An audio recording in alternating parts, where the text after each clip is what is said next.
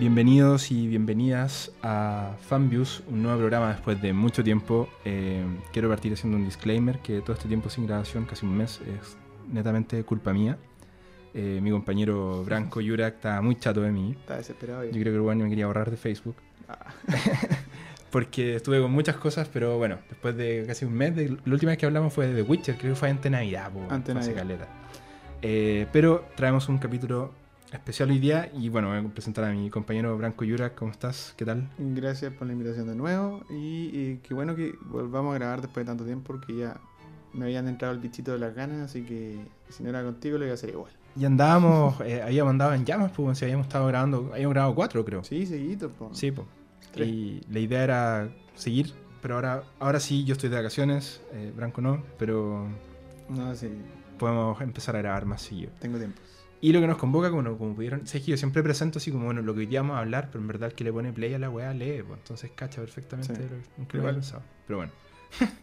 Eh, vamos a hacer una lista, nuestra lista de, de la década, que nos quedó pendiente de, bueno, la idea era subirlo la primera semana de enero, de nuevo, mi culpa. Eh, y tenemos eh, hoy día una lista no numerada, sino de nuestras recomendaciones y películas que nos cargaron de la década anterior. Y les voy a explicar un poco cuál va a ser la dinámica. Vamos a hablar de nuestras 10 películas más decepcionantes y las 20 películas que más nos gustaron. Son Sí. hartas, pero va a ser todo cortito. Que no necesariamente significa que son las 10 peores, sino que son las 10 grandes decepciones que nos llevamos en la última década. Nosotros. Sí, es, es muy personal. eh, probablemente hay mucha gente que se sienta como, pero ¿cómo pones esa película? Es muy buena. Pero esto es algo que a uno de repente le pasa. Hay películas que están en este listado, no necesariamente, como dice Branco, son netamente malas, sino que corresponden a una decepción individual. De- es- súper subjetivo porque a veces hay películas que son buenas, pero uno le cargan por elementos de repente externos, por cosas de expectativa. La puta, lo que tan fanático o no eres de alguna saga o de los libros. Puta, Claro. Hay un montón que- de weas que Que como si es que habrán escuchado algunos de los últimos capítulos sabrán que yo al menos soy como súper fanático de algunas cosas y por lo tanto eh, me pasa la cuenta cuando veo cosas que, que no las respetan mucho, digamos. que no hay mucho amor. Ya, vamos a partir entonces con nuestro listado de las 10 decepciones de cada uno del 2010 y vamos a partir con las... eh, como no hay un orden, porque no, está de 10 a 1, sino que son las 10 nomás, eh, vamos a partir hablando de las que coincidimos, porque cuando uno hace listas de repente coincide. Y yo creo que es una buena forma de partir hablando de El Hobbit, que está en mi lista y también está en la tuya. ¿Por qué no te gusta El Hobbit? No, en realidad no me gusta el Hobbit porque después del Señor de los Anillos yo creo que era un poquito de lo mismo volver a contar la historia de la Tierra Media. Yo creo que el Hobbit funciona, habría funcionado muy bien como una sola película, con harto detalle, larga, de larga duración, de tres horas, como, como lo hace Peter Jackson, pero hacer una trilogía y tratar de meter más, más libros y cuentos externos eh, de, de la novela, yo creo que fue innecesario completamente y se alarga, es, es- boba a interminable. ratos, es interminable y claramente tiene cojeras, pero sí, notorio. Yo creo que fue un, de- un- un desatino hacer tres películas de un solo libro y, y sobre todo porque los huecos para juntar eh, otras historias con esta tuvo que ser llenada con personajes inventados que claramente no tienen ni el espíritu ni el alma de Tolkien. Mi problema con. con salió que te, te- lo tenía guardado hace rato. el- como- el shape. Eh, mi problema con el Hobbit, para tratar de explicarlo sin palabras simples, es que siento que la weá no. Por un lado, no, no tiene nada que ver con el libro, y no en cuanto a, a la historia, sino de que es, un gran error el tratar de contar como una historia grandilocuente en esta historia en particular, que es una historia pequeña, de un viaje puntual que hacen un grupo de personajes, ¿cachai? Como el- la lógica de tratar de volver a contar una historia como épica, que nunca está en la cronología del, del, del Hobbit tampoco de, de esta forma, ¿cachai?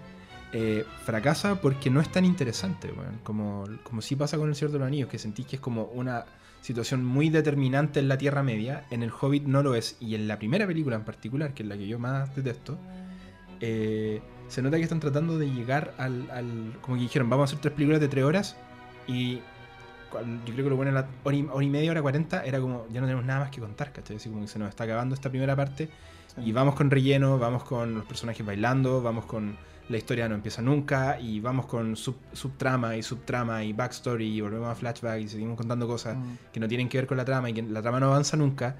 Y yo nunca pensé que la weá que me iba a pasar con esta película era que me iba a aburrir.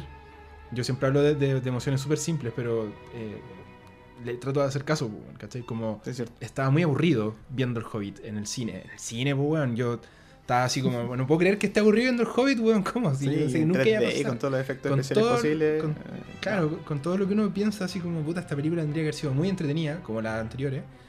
Así que el Hobbit merecidísimo lugar en la lista de excepciones. Sí. Vamos con la siguiente, para no quedarnos pegados. Eh, también está una, un anime. Preséntala tú, por favor. Suicide Squad, eh, película del año ¿cuándo? Del 2016, sí. ¿cierto? Por David Ayer. Ayer, que como que sepultó un poco su carrera después de... Sí, nadie lo quiere contratar. po. Después sacó una, una, pre- una película malísima que se llama Bright, que hizo para, Ah, para Netflix. que- hizo otra película malísima también. Sí, po, Ah, todo mal. Ah, Bright, ya, ya. Bright. como, Fury uno- como de unos orcos. Sí, sí, sí, sí. todo mal. Sí. Bueno, a mí Suicide Squad no me. Es, está en la decepción porque para mí marca un antes y un después en la forma en que yo veía las películas de DC. Si bien para mí Batman vs. Superman, de hecho en su, en su época le hizo una, una crítica para el sur y puse que era una entrega decepcionante, eh, quizás mi decepción ante esa película era porque yo estaba con el hype por las nubes y pensé que iba a ser una cuestión maravillosa y era una película no mala, pero con muchos errores. Ujú. Pero en el caso de Escuadrón Suicida nunca me esperé encontrar lo que, lo, lo que finalmente fue el resultado, que es una mezcolanza de, de estilos y de cosas pop y de nada de contenido, ¿cachai? Nada de fondo, con chistes muy fomes, con una trama que no tenía ningún sentido. Y con actores que claramente no son actores. Y ahí yo quiero tirarme en, en contra y en mala contra Cara de Como actriz ya es- ya creo que no deberían seguir contratándola más Es, para... es un personaje pop, No. es un personaje como, es, es una celebridad, como dicen alguna diferencia, pero Sí. se nota que no actúa. Y el, el tema de, de la falta de gusto con la que está hecha esa película es una cuestión que uno no, no logra entender, no se, no se entiende tan fácilmente. Y fue una decepción terrible porque tenía ahí al Guasón, que es uno de los mejores villanos en la historia del cine, y decidir que tu película no tenga de villano al Guasón teniendo el Guasón, es una hueá que yo no puedo entender. No, y Como- teniendo también a Jared Leto, que por lo demás es uno de los mejores actores de, de- de su generación. O sea, no, tenía ahí un buen actor, un buen personaje y no lo jugaste. En fin, no hay nada que hacer. Sí. Nada más que decir. Sigamos, porque no, no, no da para más. No da para más. ya. Yo voy con. Voy a pasar yo, yo la, la siguiente. Es una película. Y aquí ya vamos uno y uno. Se nos fue el- las dos que repetíamos en esta. Después en, en las mejores vamos a tener más repetidas. Eh, yo tengo aquí puesta 13 años de esclavitud. Película ganadora del Oscar. eh, ganadora del Oscar a mejor actor. Mejor película. A, a mejor actriz. Mejor película de ese año. Eh, Súper simple para mí. Tres años de esclavitud está en, mi- en este listado para mí porque es eh, una película que pretende contar algo como ser la historia definitiva de, de la esclavitud, del- de, toda una época muy terrible en la historia de Estados Unidos y de, la- de los ro- afroamericanos. Eh, y termina siendo eh, todas las obviedades que uno podría contar sobre eso juntas. Eh, personajes sufridos, personajes sin alma, que tratan de representarlos como que son personajes con alma, pero en realidad son personajes totalmente cliché. Eh, unidimensionales, como le digo yo, que es un personaje que es de una forma y nunca cambia a lo largo de la película, ¿cachai? Eh, y también muy aburrida, una película muy aburrida en el año que viene a contar una historia muy parecida a Django, que había salido un año antes, que es lo mismo que 12 años de esclavitud, pero en una versión eh, tratando de renovar un poco el género. Entonces, al encontrarme con esta película, creo que más encima me, me penó el hype. Venía con, Mm, con mucho sí. toda la gente diciendo, bueno, esta película la cagó, súper buena y todo, y me encontré ante una obra que en verdad no es mala, ¿cachai? No podría decir que es mala, pero no logro entender el amor por esta película, no logro entender qué hace ahí, qué hacía ahí ganando el Oscar. yo recuerdo No. que ese año también menos que mucho porque... ¿Quién fue que compitió Gravity, creo, no? Que se dio como 8 Oscar técnicos. O sea, como que Sí, la película estaba perfectamente bien hecha, pero claramente no podía ganar mejor película porque era ciencia ficción. Así que se le dieron a esta y completamente intrascendente. Mm. Dale. Sigamos. Eh, hablando también de otros nominados al Oscar, voy a hablar de La Teoría del Todo, una película que a mí me encantaba en la idea, eh, tocar la historia de Stephen Hawking, eh, estando aún vivo, ¿cierto? Y hablar, yo, yo- lo que yo pensaba de esta película, digamos, que iban a hablar un poco de, la trascendencia de su trabajo, de, de- de- lo importante que fue como científico y de lo, lo que era todavía en ese momento. Y no, fue simplemente una historia de amor eh, con una gran actuación, sí, no, no tengo que decir nada, muy bien merecido el premio a mejor actor. eh, de cómo se llama, de Eddie Redmayne. pero eh, la historia en realidad el guion eh, se centra, bueno, en un libro que está escrito por ella. Y por lo demás termina como apartando el- la importancia científica del personaje y se centra solamente en una historia de amor que tiene que en relación con su enfermedad y con, algunas infidelidades y se vuelve un poco un- como un conventillo de algo que podría haber sido mucho más serio. Así que Sí. Yo so- solo te a- agregaré a esa película que, que una de mis mayores decepciones fue el sentir que estaba viendo una película sobre una de las personas más interesantes en el planeta, contado desde un punto de vista súper poco interesante y súper convencional. Sí. Como contando lo más básico que podría contar de alguien, Sí. No lo más interesante que tenía su vida. a la casa. Sí. Ya, pongámonos polémicos para discutir un poquito. En esto nos vamos a detener probablemente, porque yo tengo aquí puesto Rogue One, a Star Wars Story. Es una gran pelea que tenemos nosotros con Branco acá, porque a mí no me gusta para nada esta película. Le Ujú. estaba contando recién, cada vez que la veo empeora. Eh, y la anécdota que te contaba antes, así como fuera de micrófono, que cuando yo estaba viendo en el cine y la película terminó, la gente alrededor saltó así como, wow, la weá, la weá es buena y todo. Y yo estaba ahí, me hice pequeño, eh, sintiendo que en verdad yo acababa de ver una weá que está así como terminó y dije esta weá está más sobrevalorada que la chucha, solo en base a la, al- a la recepción de la gente. Y es netamente porque siento que en esta película los personajes son poco interesantes. La trama prácticamente no es trama. Eh, la primera hora y media de película es una lata para mí. No me imagino. Yo siempre que digo, bueno, voy a ver Rogue One de nuevo, están dando Rogue One, o ojalá ver la última media hora. Que es el rato que yo en- encuentro que hay disfrute. Igual es cierto. Y, y son personajes que no están desarrollados, que no, no son interesantes, que se repiten más encima como muchos muchos hitos y cosas que funcionaban de Force Awakens, las repiten en Rogue One, como por ejemplo el hecho, hay estas escenas que son iguales, como Diego Luna va a tratar de salvar a, a Jean Erso y ella se la arregla sola y él es como, oh, no puedo hacer nada. Es exactamente la misma escena que hemos tenido en la, misma, en la película de Star Wars del año anterior. Y un montón de cosas que siento que, por ejemplo, Darth Vader aparece muy poco, muy poco. Si tenía ya Darth Vader, bueno, ¿por qué no es el villano de la película? Eh, Yo creo que ¿Cachai? principalmente porque tenían que alejarse un poco de la saga y hacer un spin-off. Lo entiendo, Obviamente. pero a lo que voy es que es tan poco interesante los personajes nuevos que. que- eso mi, mi drama es que siento que no hay nada que funcione también en esa película, salvo los momentos que están hechos como para los fans, que son las batallas en nave, que son increíbles, la batalla al final, el momento épico de Darth Vader, que ahí obviamente los pelos se pusieron de punta.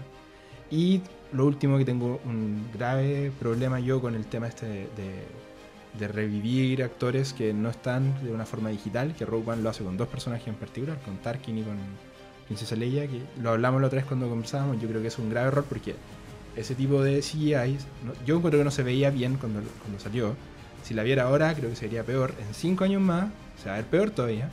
Y cuando estemos bien comentando esta película en el 2050, vamos a decir como, weón, qué vergüenza la weá que hacían los animadores por allá por el 2016. Sí, puede ser. Entonces, yo creo que es todo un gran error de algo que podría ser que era una muy buena idea y creo que en el papel suena genial, pero a mí el resultado no, no fue ni cercano O a lo que yo esperaba. Dentro de las películas de Star Wars que se estrenaron en, el último, en la última tanda, digo desde el episodio 7 en adelante, creo que Rogue One está lejos de ser la peor. O sea, no, no, no, no entra acá en mi lista.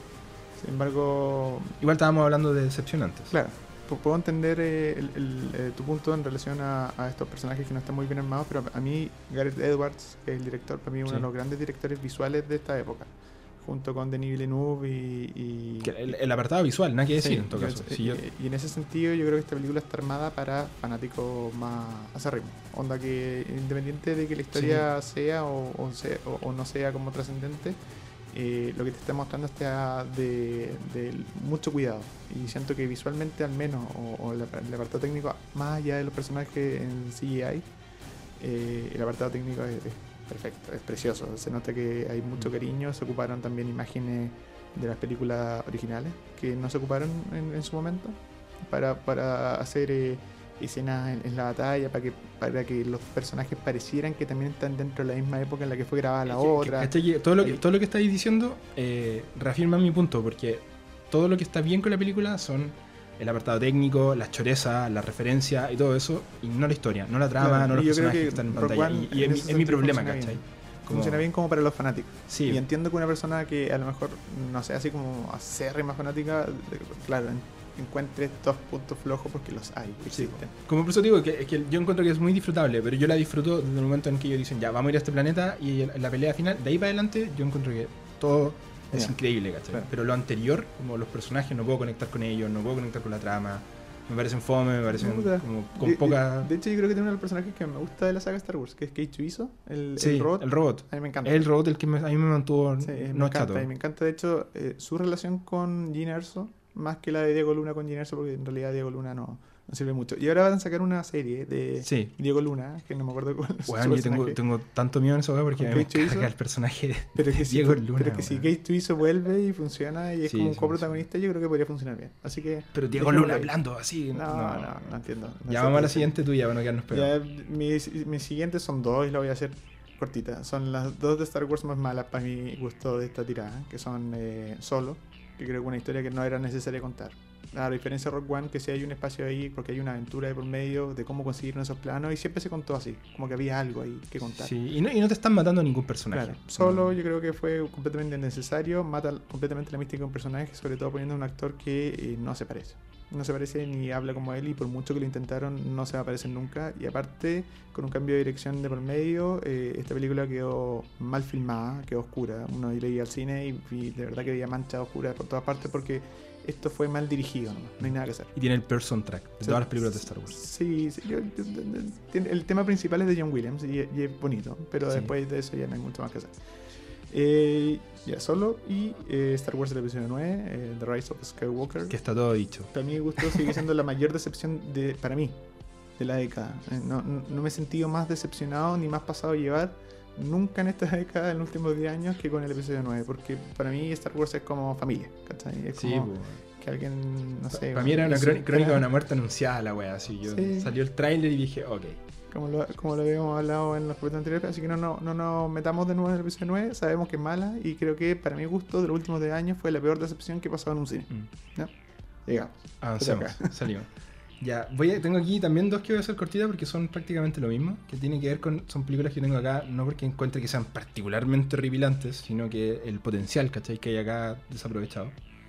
Que es el caso de mm, Terminator Genesis y Jupiter Ascending.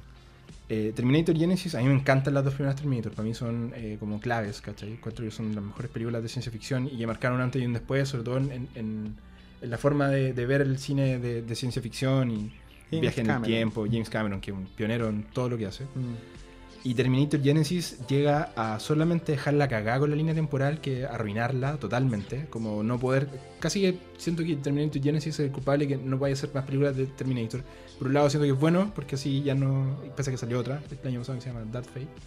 Pero no la he visto porque estoy ya chato. Pero todo, todo en Terminator Genesis es un, es un desastre. Del punto de vista de, de- de lo que está tratando de homenajear, ¿cachai? Está tratando de ser una película de Terminator y tratando de rellenar los huecos de la otra y meterte en la cronología y lo único que haces es dejarla cagar. Como, Como, Terminator Genesis es para ti lo que para mí es el episodio 9. Como Sí. tocaron algo que no debían to- tocar. ¿no? tocaron algo en que, porque yo no entiendo para qué chucha te tienes que tratar de meter con las primeras películas, Mm. si tenéis la franquicia y a seguir avanzando. Contemos otra cosa, vamos para adelante, ¿cachai? ¿Por qué volver? ¿Por qué traer personaje antiguo? ¿Por qué me- La poca tratar- capacidad creativa. quizás. tratar de rellenar ese espacio que nadie quería Mm, resuelto, así mm, como qué pasó en esos años y ah, esto, Sí. y es como puta la wea. Y Jupiter Ascending, eh, por otro lado, eh, los Wachowski para mí son eh, las Wachowski, perdón. Son personas capaces de crear mundos eh, maravillosos, ¿cachai? Como una capacidad visual en la que, aunque la película sea mala, yo siempre estoy atrapado. Y cuando vi los trailers de Jupiter Ascending dije, weón, esta forma de, de espacio, ¿cachai? Es una weá que de, de mostrar el espacio, de mostrar como razas, siento que es muy nuevo, muy, muy como, pese a que obviamente ocupa elementos que se han visto otras veces, pero es genial, ¿cachai? Como, como que bacán el mundo en el que están armando. Y me encontré con un mundo muy bien armado y una historia, weón, que es terrible, así como una historia muy machista, además quiero decir que Claro. Jupiter Ascending una de las- películas que yo he visto que me llamó más la atención, eh, que en, en, en una época en la que ya como que estos personajes femeninos que no son nada y solamente tienen que ser rescatados todo el rato, estaban como quedando atrás. Pensé esta película del año 2015. Hace poco igual, ¿cachai? Eh, que aparezca eh, Mila Kunis en un personaje en el que está todo el rato gritando y pidiendo ayuda y el otro weón grandote está todo el rato salvándola.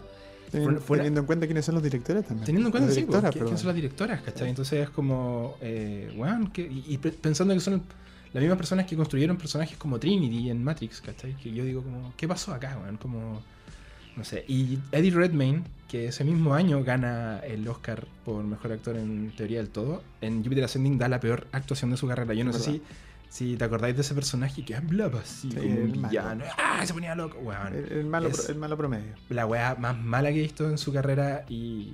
No sé. Hay grandes actores en todo caso en la película. Bueno, la película tiene el medio elenco Sí, y tiene muy buenas directoras y la fotografía es la raja y todo no, y nada funciona, weón. Mm, y es- mm. La historia es muy mala, aparte. Sí. Así que fue- para mí fue una decepción porque entré al cine así como, weón, que, quiero ver qué, qué van a sorprender ahora y salí como diciendo, ojalá no hubiera visto nunca esta weá. De hecho, una película que yo siento que ni siquiera tiene como valor para repetírsela en la tele. Así como ponerle play a la weá, onda, que la están dando, ah, voy a ver Jupiter haciendo un rato porque aparte la weá es fome. Sí.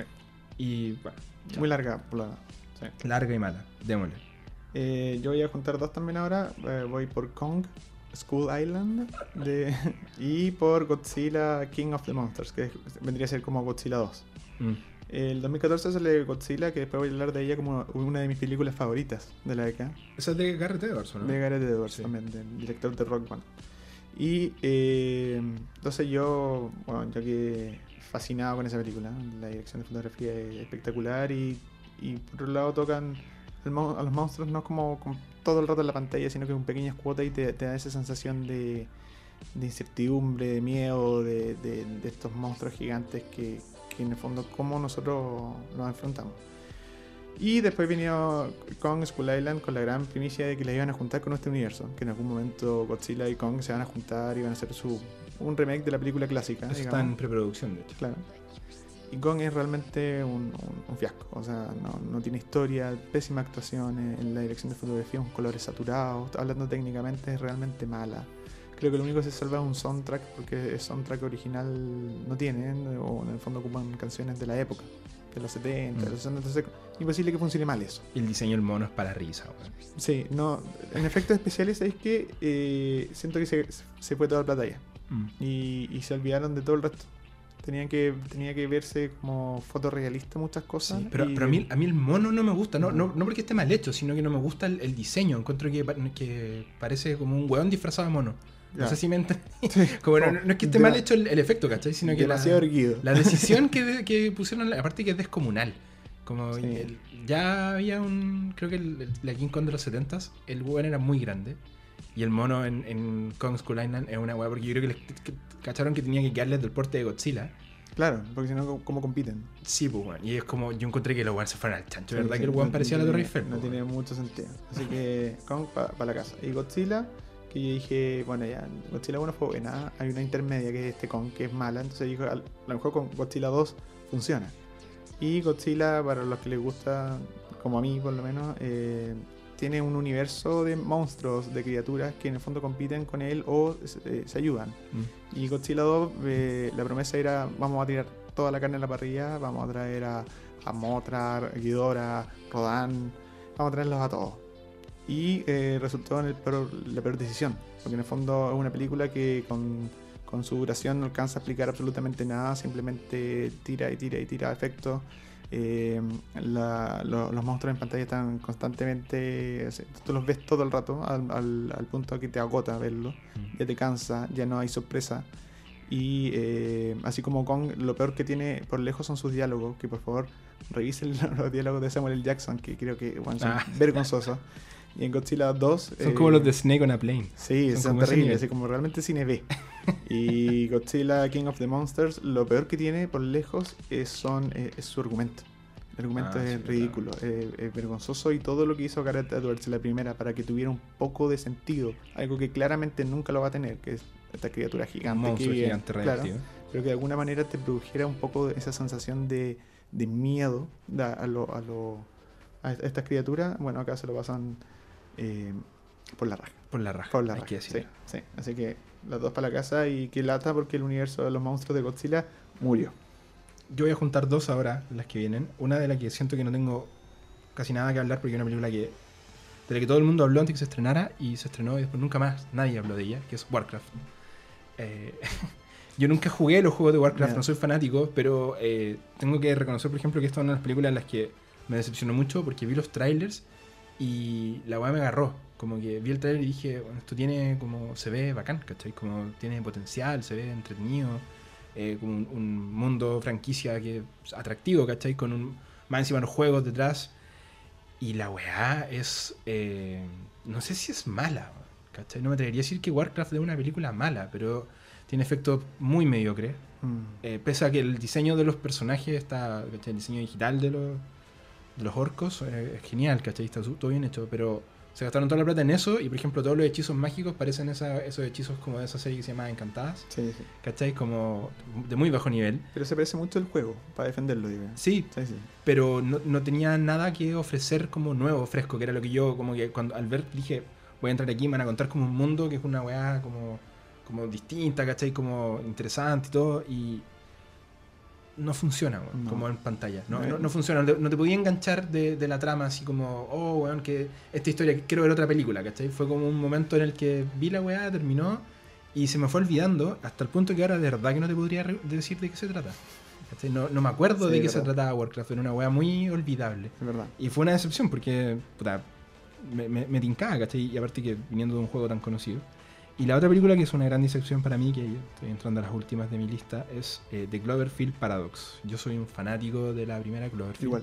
La segunda me encantó, encantó el, el giro, que no fuera lo mismo, que fuera otra visión. Y al final recién se conectará con la otra. Que al final, el final de, de, de Cloverfield, eh, 10 Cloverfield Lane se llama creo. Sí. Eh, es muy distinto toda esa película como está armada. Y yo tenía grandes expectativas con The Clover Par- Paradox.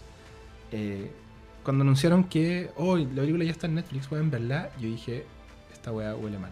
Como, Yo vi al tiro. ¿eh? Yo, yo me acuerdo haber escuchado eso y haberla ido a ver. yo la vi el otro día, como. Y. No sé si podemos comentar algo de esa No, weá. nada, Esa weá es un una película terrible, de principio a fin, eh, no Es tiene un- ningún sentido. Es un rip-off de Alien, versión fome. De Sí. hecho, es, es un rip-off de Alien y de una película, o sea, de un capítulo en particular de una serie que se llama Cowboy Vivo, que es un anime. Ujú. Que hay un capítulo en particular que es igual a lo- todo lo que pasa en The Cloverfield Paradox. Hay dos personajes que son los personajes que están en una nave y hay dos personajes que están en la Tierra y solo se conectan al final con una de las escenas más incoherentes que yo he visto tratando de conectar dos películas que es como el monstruo grande de Cloverfield apareciendo en la Tierra, que uno dice como como oh, bueno, esta franquicia murió. Así como Mm. ese fue el momento en el que se rompe el corazón. Lo mismo que me pasó con Godzilla y con Star Wars. Exactamente lo mismo. Qué bueno, qué bueno saber que te gusta Cloverfield. No soy el único entonces. Me soy gusta la única persona caleta. en el mundo que le gusta esa me película. encuentro muy buena. Eh, agarrándonos de J.J. Abrams, productor de Cosas- Cloverfield Paradox y de un montón de basura olvidable, completamente olvidable. Super 8.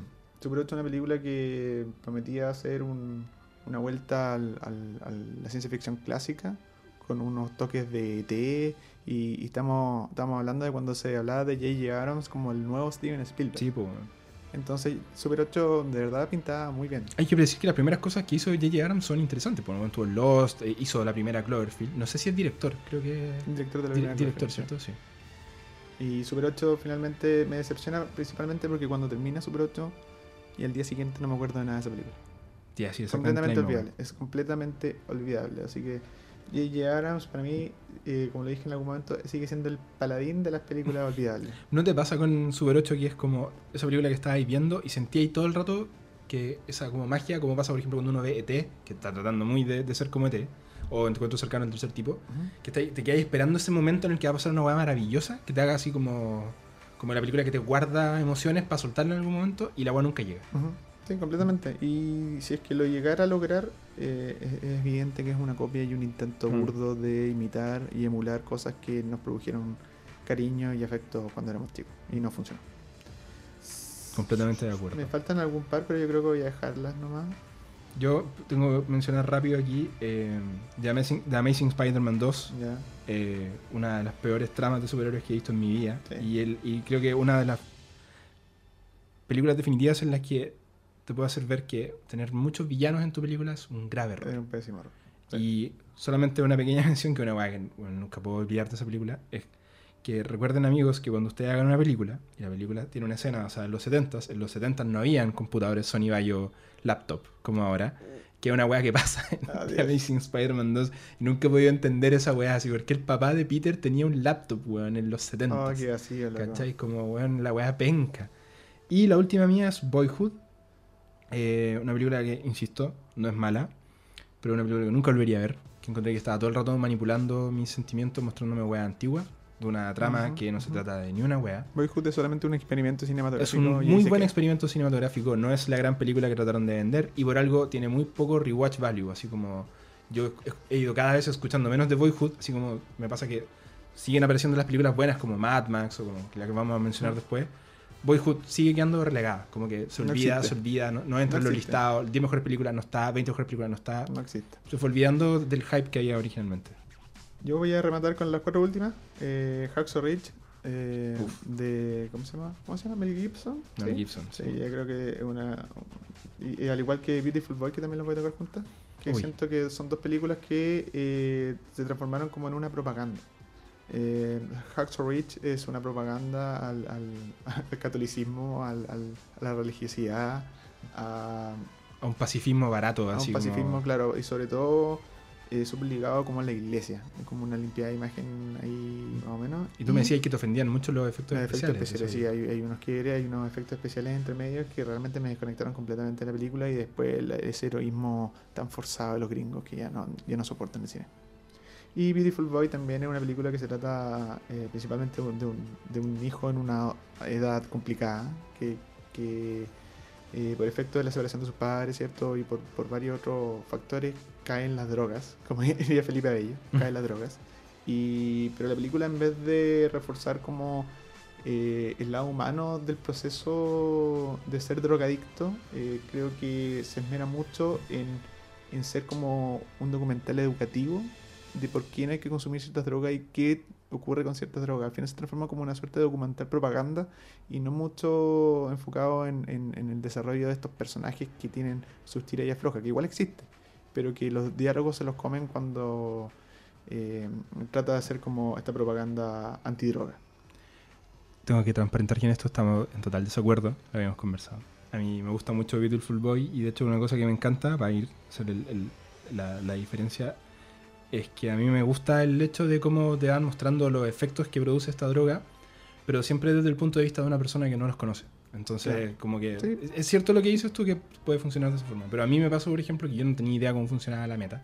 Entonces, cuando la película empezó a contar y me pongo en el pellejo de ese viejo, sentir que es mi cabro chico, por ejemplo, yo no tengo hijos, pero el, el cabro chico es el que está pasando por esa weá, y yo no entiendo, no sé cómo ayudarlo, no sé cómo está ahí, como que siento que esa parte de la película funciona muy bien. Sí. Y las actuaciones de Timothy Chalamet y de Steve Carell, que cuando quiere actuar, el buen actúa.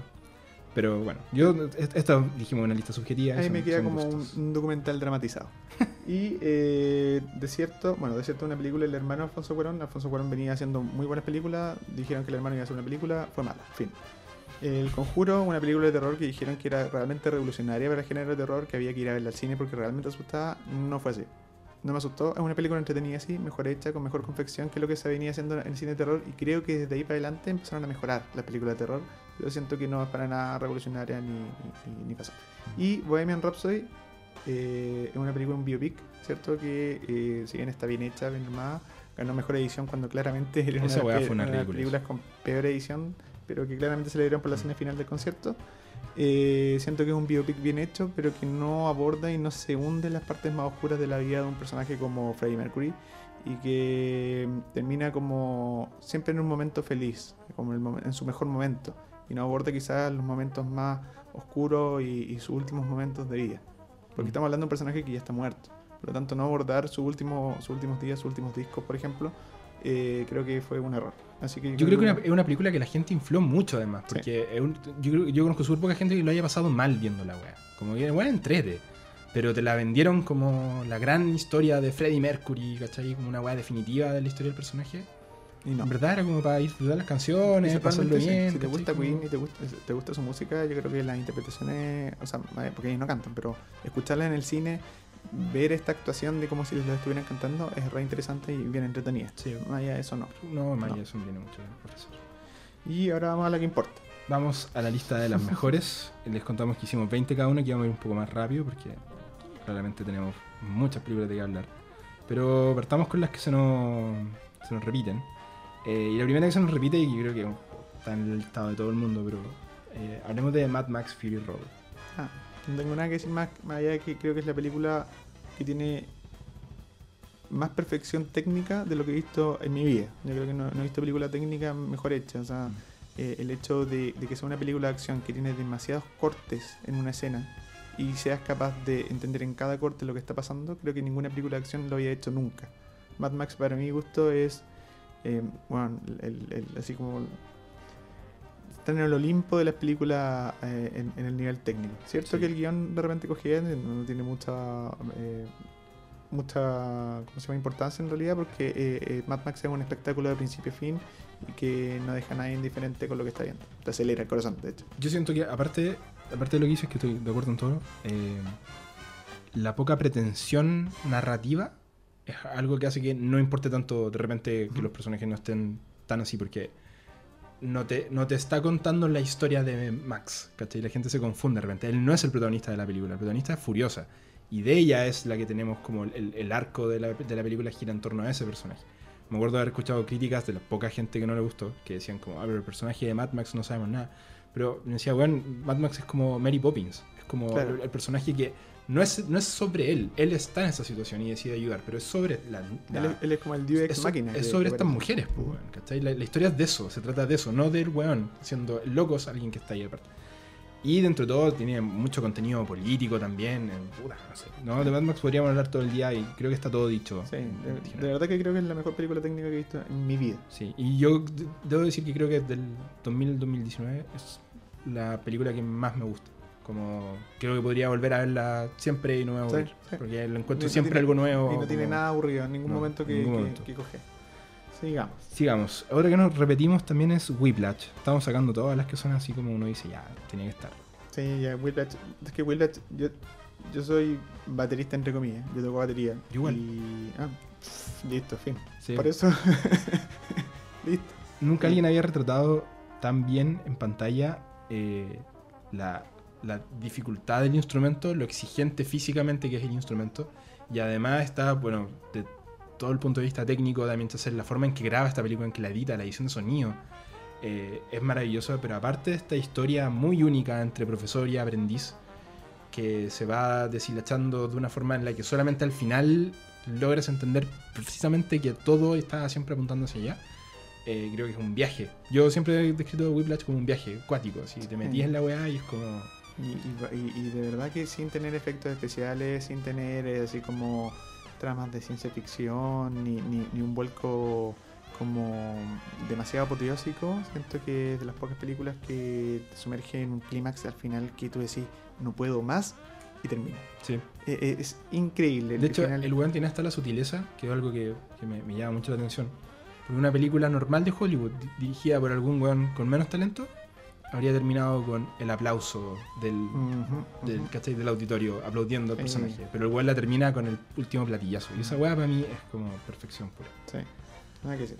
Otra que tenemos repetida es Birdman, que también, por eso estamos sacándonos de encima las que, para mí, ¿cachai? Esta weá es como otra perfección técnica. Eh, tuvo hartas críticas a esta película, harta gente que no le gustó, pero la encontraban pretenciosa y toda la weá. Yo no entiendo las críticas. Yo encuentro que tiene cero pretensión, de Sí, hecho. Que Encuentro que por fin se refleja eh, la vida de un actor en decadencia. Yo creo que eso faltaba muchas veces que, bueno, ahora en Once Upon a Time in Hollywood se toma de nuevo. Pero Michael Keaton era un personaje y era un actor en decadencia. Michael Mm. Keaton hace mucho tiempo que no hacía películas importantes, relevantes, dramáticas, que tuvieran peso. Y Michael Keaton se refleja a sí mismo en esta película. Yo creo que Mm. fue un gran espacio, un gran espaldarazo también que le da a Gonzalo Iñárritu, que es un genio. Gonzalo Iñárritu no tiene película mala por lo demás. No. Así que vean todas sus películas, recomendadas. Pero Michael Keaton es la gracia de verlo, es él reflejado en sí mismo, es su personaje, un personaje que Mm. había hecho superhéroes toda su vida y que ahora quería hacer algo distinto y algo dramático y algo con peso y dejar huella. Michael Keaton logra eso en esta película, era un personaje que, o sea, un- es un actor que nosotros recordamos por su Batman y por muy pocas otras cosas más. Y de aquí para adelante deja huella y ahora es uno de los, uno de los actores más cotizados y más necesarios cuando quería hacer una película dramática. Sí, po. Así que fue un gran giro para él y yo creo que la película Yo en sí misma. encuentro que la película tiene de las mejores actuaciones de la década. El Mm. personaje de Edward Norton, que parece Sí, muy poco, de- debe tener 8 minutos, 10 minutos en pantalla. Y bueno, increíble, no te olvides nunca. El personaje de Naomi Watts también. Eh, algunos personajes por ahí, mi única crítica de esa película es como que quedan un poquito botados de repente, algunos personajes secundarios, como que se olvidan, pero tienen su función dentro de la trama, entonces Claro. no, no- no es tan necesario. Y los diálogos de Vernon, para mí la weá fluye como. O sea, es muy teatral, porque está obviamente basado en una obra de teatro, pero aparte los diálogos son de una. eh, de una, de una fluidez de, de- que te entregan tanta información a la vez que te están hablando de cosas que parecen ser mundanas que no sé bueno, yo cuando la primera vez estaba hipnotizado con esa película Sí, Como bueno. que no, no pude en ningún momento sacar mi Por, ojo de la por pantalla. otro lado es como- porque también está hecha en plano secuencia. eh, o sea, hay- no son más de seis películas creo que en la historia o siete películas que se han hecho completamente o que te dé la sensación de que están hechas completamente en plano secuencia. Mm. O sea, pero bien, bien logradas. Y bueno, Berman es, es una de ellas, eh, dirigida en la fotografía por eh, Emanuel. Emanuel Lubezki. Manuel Lubezki y otros cuatro más, creo. Sí, que pero el, el cinematógrafo principal es eh, eh, Manuel Lubezki. Y bueno, en mi lista, después te das cuenta que Manuel Lubezki se repite Se repite. como 10 veces, como con todas sus películas. Así que, no, bueno, de verdad que yo creo que esta es una recomendación así como sí o sí, si te gusta el cine o querés ver algo distinto y algo que siempre va a ser moderno. Yo creo que la forma en la que está contada esa historia nunca va a quedar vieja. Este- Está contada de una manera demasiado innovadora. Sí. Hasta en la música. Y también tiene un baterista. actuación, todo, todo. Sí, sí. Eh, pasemos a la siguiente. Eh, otra repetida que tenemos es Parasite. Película, la más nueva en mi listado, por lo menos. Eh, película surcoreana, eh, nominada al Oscar en este momento, que está haciendo como la sensación. Yo creo que pocas veces va de la mano eh, como un estallido mediático respecto a una película con lo buena que es. Y me encanta que en los últimos puta, dos, tres años quizá, esa, esa explosión se haga con películas que no son necesariamente de Hollywood, sino que vienen como de, de, de- de industrias más chiquitas de otros países. Como fue el año pasado con otra película que está en nuestra, que yo creo que están súper hermanadas en todo caso, con, de, de alguna forma, que es Roma, que también la tenemos repetida. Que fue la Roma, la- fue la gran película del 2018. Y Parasite está haciendo, según yo, la del 2019. Eh, como esta película que, que no es necesariamente una película que la gente es, eh, el público, ¿cachai? Como común, está como esperando, pero de alguna forma la weá agarró un hype tan grande que todo el mundo quiere verla. Ahora, una película que si tú la ves y las personas que la han visto, te vas a dar cuenta que es una película súper poco comercial. Como no es típico que la gente quiera ver una película de estas características. Y curiosamente, todo el mundo quiere ganar de verla y hay mucha anticipación por el estreno en el cine. Eh, que para mí es una de las mejores películas que he visto en la historia en retratar la lucha de clases, porque lo hace de una forma súper poco cliché, súper poco eh, clásica, por así decirlo Sí. con, con mucha sutileza, con personajes eh, que no son el pobre sufrido ni el rico de mierda, sino que son el punto medio entre las dos clases, ¿cachai? Sí. Como creo que, por ejemplo, tener sutilezas como que las cosas pencas que, que- que te genera el personaje, por ejemplo, rico, la, la- la mujer de la, de la casa, son como cosas que ella dice sin pensar, la que afectan tanto a los otros personajes, ¿cachai? Como weá, así que no sea necesariamente que ella esté diciendo algo como de concha su madre, sino que lo dice por decirlo. Claro. Que no, no voy a spoilear, pero me- creo que te refería a qué escena digo yo. pues, Sí, sí, sí. eh, y que para ellos eso sea una weá que cambia completamente la perspectiva que tienen de los otros personajes. Ese tipo de cosas chiquitas son las que para mí, que está lleno, estoy nombrando una, pero está lleno en Parasite, que es una película totalmente impredecible. No, no sabes nunca para dónde va y no podéis dejar de ver, no podéis dejar de, de seguir esta trama y vais todo el rato aprendiendo cosas nuevas. Um, yo no sé de qué otra forma eh, tirarle flores. Eh, Bong Joon-ho, eh, director surcoreano, hace, logra algo en esta película que se logra también con Joker, también del mismo año, que si te das cuenta tienen similitudes una con otra, Mm. que habla sobre estos abandonados de la sociedad. Pero Bong Joon-ho logra algo que es correr tus límites morales. Eh, en algún momento tú sabes que lo que están haciendo los personajes principales está mal, pero por otro lado también quieres que se, que se salven, que no los descubran Sí, hay, hay, hay algo que te, que te corre, que te mueve tus límites en esta película. Que eso es súper difícil de lograr. Mm. Eh, no hay un antagonista, no existe un antagonista. Todos sufren o todos tienen sus eh, Sí, eh, vejedades, en el fondo, todos, todos sufren algo. So- Todos son personajes muy solitarios, además. Sí, Ya, sea, de la, ya sea de, la, de la manera como convencional a una, una cosa más psíquica, más interna. Y por lo demás, por, por- por lo mismo siento que al final el término parásito, y, y es súper bueno como cuando termina la película volver a, a- a entender por qué se llama así, quién es finalmente el parásito en esta película. Eh, porque pareciera que los pobres son parásitos de los ricos cuando se aprovechan de su dinero y también los ricos son eh, parásitos de los pobres porque sin ellos no pueden hacer nada. Eh, cómo, cómo funciona también el concepto de la película constantemente es toda una metáfora, todo Sí. es metafórico y lo logra extremadamente bien. Por lo demás, eh, pasa de ser una película de humor negro al principio, en un comienzo, y se transforma de un momento a otro en una película de un género que yo denominaría, y como lo han denominado muchos también, como de terror social. Mm. Es una película Sí, y- se, y se transforma de un momento a otro en eso. Además tiene un ritmo increíble, weón. Pasar una película en la que, en la que técnicamente uno podría decir que a ratos no pasa nada, a ratos, como no tiene sensación, pero si no la ve con cuidado, yo creo que no hay 10 minutos en la película en que no haya un evento como, ¿cachai? Cuando uno, cuando uno revisa los guiones, hay como está esta weá que es como el evento que cambia la weá de ahí para adelante. Mm, En Parasite eso pasa cada 10 todo minutos. rato. Cada 10 Sí, minutos hay una weá que, sin ser tan importante, modifica todo el escenario y va para allá.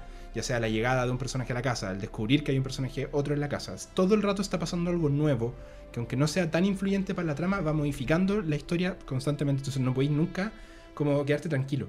Como que esa sensación de cuando uno está viendo de repente una película que es súper lineal y tú decís como, ah, ahora va a pasar esta weá, no sé qué. entonces como que uno sigue la corriente de la película, Parasite te la está todo el rato tirando hacia un lado o hacia otro Mm. De repente eh, pasa lo que uno no estaba esperando, o sea, perdón, te, te da la sensación de que va a pasar lo que uno dice como, ah, entonces ahora aquí este es el, como el rato en el que los weones van a hacer, ¡pum! Y viene una weá que modifica totalmente lo que los personajes estaban haciendo. Sumado a lo que estás diciendo tú, genera una experiencia acuática. Y pasemos a la siguiente, pasemos a Roma. Eh, chucha, igual. Eh, a mí Cuarón es como Dios, así, Mm, Sí, ya. lo máximo. Fin.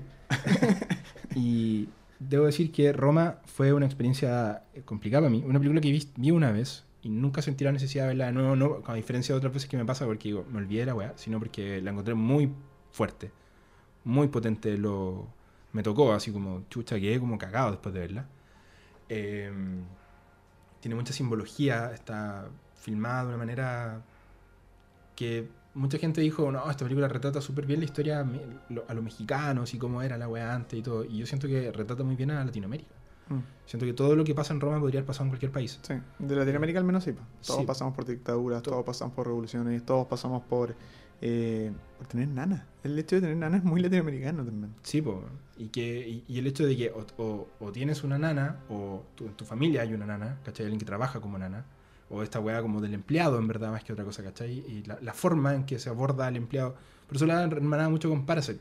Son historias completamente distintas, están contadas de otra forma, pero también hay un rollo de que ella vive en una familia con mucha plata, y la familia con mucha plata tiene también estas pocas sutilezas y la ayuda, y son. eh, ¿Cachai? Como que está ahí metido el, el rollo de que el- los dramas que tiene ella son mucho más importantes que los dramas que tienen ellos. Este gran vacío que hay entre, entre dos personas que incluso viviendo juntas existen solamente por su diferencia Mm. social. Sí. Eh, eh, sí. Y Roma tiene una de las escenas que yo siento que la, la denominaría brutal, no en el mal sentido, sino de brutal en el sentido del realismo de la weá, que es la escena del, del parto que ella tiene. Ah, sí. Que yo creo que eso es más fuerte que cualquier película de juego del miedo, de cualquier weá de sangre que puedas poner. O sea, algo tan real, tan así puesto como pasa en la vida real. Yo que he estado presente en, en- en partos, ¿no? no directamente, pero estando viendo una guagua ahí recién nacida, la fragilidad de la weá, la forma en que lo muestra esta película, para mí es como... la- Yo- la- para mí el indicador de que la vida real es más fuerte, ¿cachai? Cuando tú retratas bien la vida real, no hay weá más potente que eso. Sí, yo transparentando re- en relación a esa misma escena, yo, yo no tengo ninguna complicación en decir que lloro con muchas de las películas y creo que eso fue una fue como un- una decisión que tomé hace ya varios años de decir si me emociona la cuestión voy a dejar que me aborde la emoción. ¿cachai? Sí, pues, todo el rato. Y con Roma sí, me pasó. Me pasó que llegó un punto, yo, yo lo vi con, con Lala, mi prola, en que pasa esta escena y nosotros, yo creo que pocas veces veo una película completamente en silencio. Porque Mm. siempre me gusta como decir, oye, miren lo que está pasando, es súper bonito, ¿cachai? Eh, me gusta mucho como ir analizándola, sobre todo con personas como de confianza. Mm. Pero en esta la vi en silencio completa. Y yo recuerdo que en ese punto éramos los dos, estábamos completamente entregados a esa escena. Hay poco, poco cine que logre eso.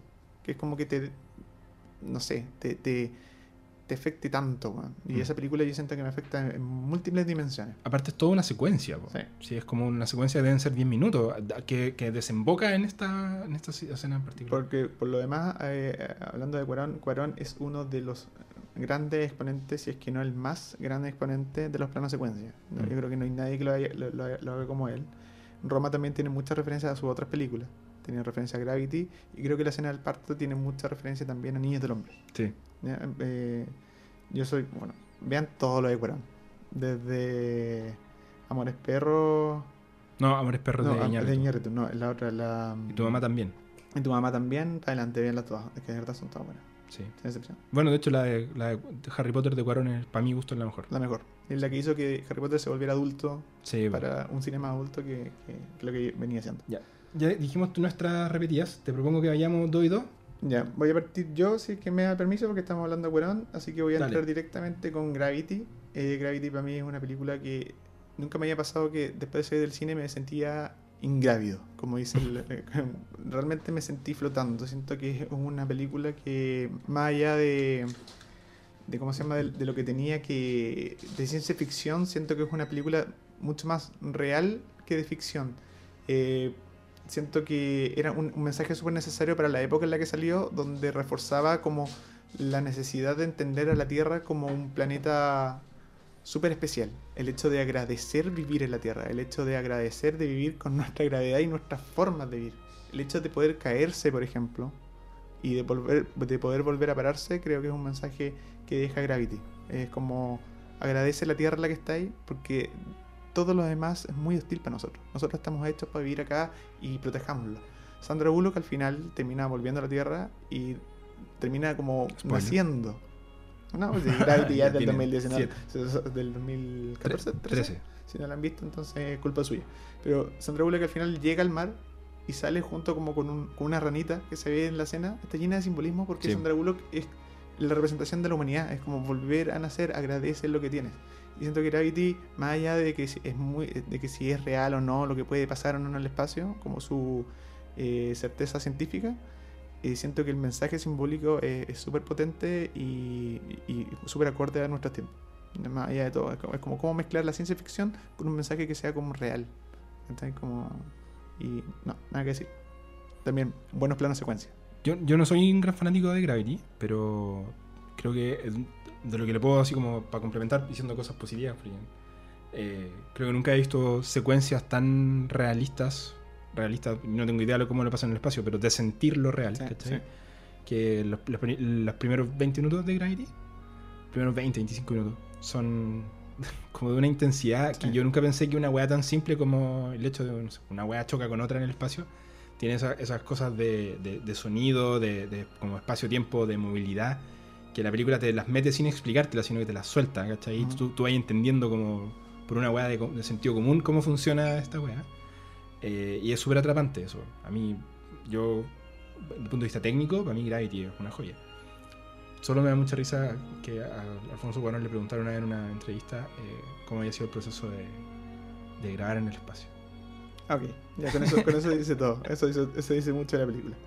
Y seguito, para seguir, eh, para cerrar eh, eh, el tipo de película, eh, quería hablar también de Blade Runner 2049.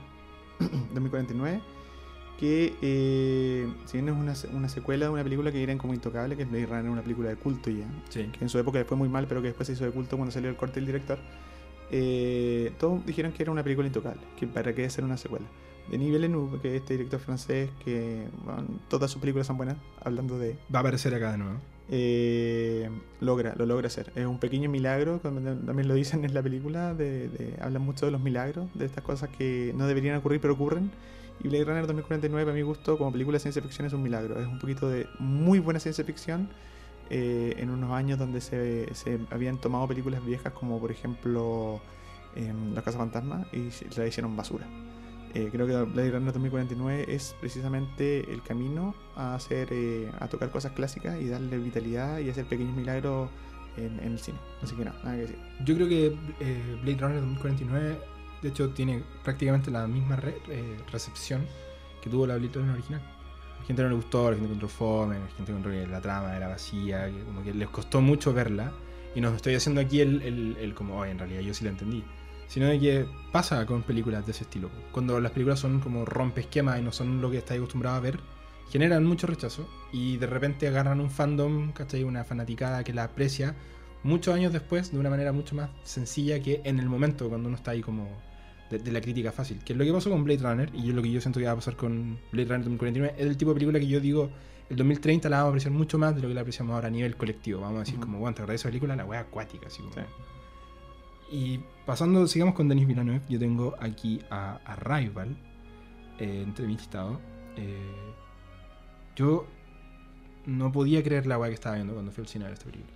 Harta ciencia ficción en nuestra lista, fíjate. Sí. Como buen cine y ciencia ficción Sí. mezclado. Eso, eso es. Arrival para mí es una mezcla perfecta, para mi gusto. Creo que la, la experiencia cinematográfica más fuerte que he vivido desde un punto de vista de una película que es de ciencia ficción, pero es muy humana. Es sobre el ser humano, es sobre la vida, ¿cachai? Porque suena así como... Puede sonar súper cliché la weá, pero Arrival se trata de la vida, del, del, del paso de la vida, de las decisiones que uno toma para llegar a un punto. Eh, creo que es una de las películas que, que maneja el, el tiempo, como el espacio temporal, el presente y el pasado, de una manera más... eh, como, Inteligente. sí, in- inteligente, pero, también, pero innovadora igual. Mm, Porque mm, la mm. forma en la que está contada, que tú cuando nunca la has visto, no entiendes qué weá está pasando hasta el final, cuando viene la gran revelación y entiendes ahí para atrás un montón de cosas que, han- que le han pasado a los personajes. Por lo demás es una, es una gran revelación la forma en la que está hecha, porque no es como, mira, te lo estamos revelando. Es como si entendiste, entendiste, y si no, no. ¿Cachai? Mm, es, es exacto. igual de sutil que el resto de la película. Y todo acompañado con una música que para mí, uno de los mejores soundtracks. De hecho, ya se ha vuelto medio cliché el- el- la música completa de, de Johan Johansen. Sí. Que ahora lo ponen como los videos de YouTube. Así como, yo soy bueno para ver, perder mi tiempo de repente viendo así como, no sé. Que en eh, paz descanse Johan Johansson, por la- ¿Falleció? falleció. ¡Guau, la dura! Falleció. Oh, me cagaste. O sea, Falleció porque de hecho él, él, él debería haber hecho música de Joker y la que termina haciéndola razón, es su Nick discípula. Sí, Sí, po. sí, sí. Oh, ¿sabéis que lo había leído que había fallecido? Me había olvidado. Sí, sí, una gran pérdida porque eh, eh, nominado todo. todo. Sí, po. Cada vez que hacía un soundtrack estaba nominado y era realmente una experiencia completamente nueva su forma de hacer música. Mm. Y fue una gran pérdida en realidad para el profesional. Pero de todas maneras, yo no, no sé por qué no lo tengo. ¿ah? Ah, porque tengo más de Denis A veces, a veces pasa. Sí, porque tengo más de Denis. Y no quería poner todas. Eh, siguiendo de Denis Villeneuve, Sicario. Sicario, una película del año pa, pa, pa, 2015. 2015. Bien. Sí. sí, me acuerdo de, de Sicari también. Eh, yo la pasé. El, el, cacha la. Sorry que te interrumpa, Sí. weón, pero Denis Villeneuve, Sicario 2015, 2016 Arrival, 2017 No, sí, Runner eh, 2049. bueno, y ahora se ha demorado más. Imagínate, la que, la que se. Dune. La que, está, la que está haciendo se demorado tres años, o sea que debe ser una espectacularidad. Pero Sicario, la gran gracia que tiene es que es una película sobre narcotráfico, eh, pero sin, eh, sin ser como una película de acción propiamente tal como cualquier película de narcotráfico. O sea, estamos hablando de. Sí. Nuestras referencias son narcos, eh, son series de Netflix que habla de Pablo Escobar, son el narcotráfico como casi como algo glamoroso, ¿cierto? Como, y Sicario es todo lo contrario. Eh, está fijado en el mundo mucho más humano eh, del combate contra el narcotráfico y muestra el narcotráfico y, y- y esta industria como sin filtro. Mm. Eh, muestran cuáles son los resultados, cuáles son las matanzas, eh, la gente afectada directamente, eh, el, el- el peso de esta industria en, en el lado negativo y, y también va presentando estas ciudades como hay una parte un, un- Ciudad Juárez. sí cuando presentan a Ciudad de Juárez y Ciudad de Juárez es un personaje un en sí mismo sí. no, es impresionante. Denis Villeneuve tiene una forma muy eh, clara de cómo ir presentando su historia y hay ninguna de sus películas que carezca de eso. Así Mm. que Denis Villeneuve yo creo que es como uno de los favoritos de la década. Para mí uno de los mejores directores de la Sí. junto con Cuarón. Así que Y yo, yo tengo en Sicarios, hay, hay una de mis escenas favoritas. Si hiciéramos así como distintos rankings, una de mis escenas de pelea favoritas de, de la década es de la escena que tiene en la que pelea eh, Emily Blunt. En esa película. Hay, una, hay una escena muy dura en la que pelea en, en- creo, que, creo que es como en una cabaña, en, una, en un hotel, en Sí, un motel donde se está sí. quedando.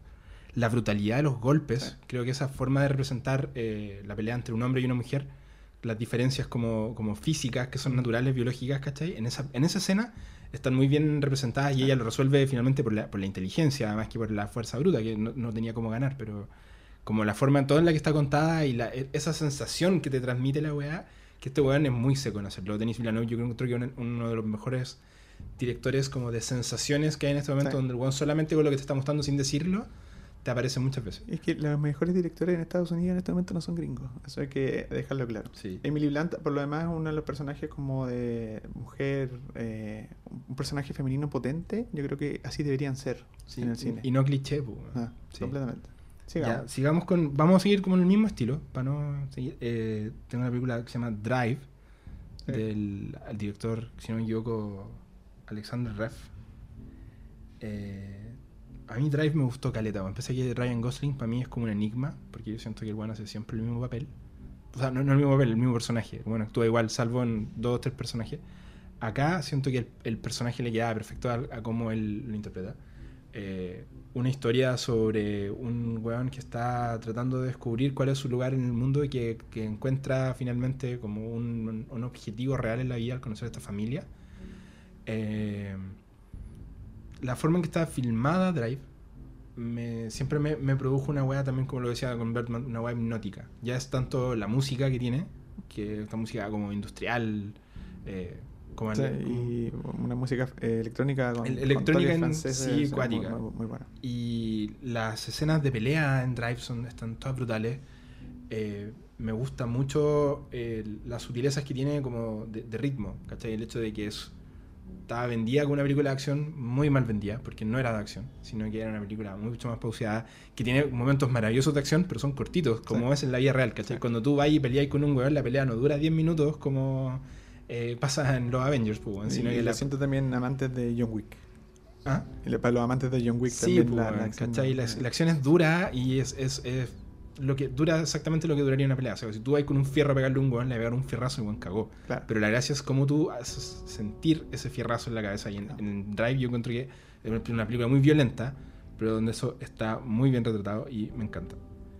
Eh, quiero pasar al tiro a otra. Creo que me, me había quedado ahí una atrás. Para seguir con. Tratando de seguir una línea, pero son, distintas. Eh, tengo a Gone Girl.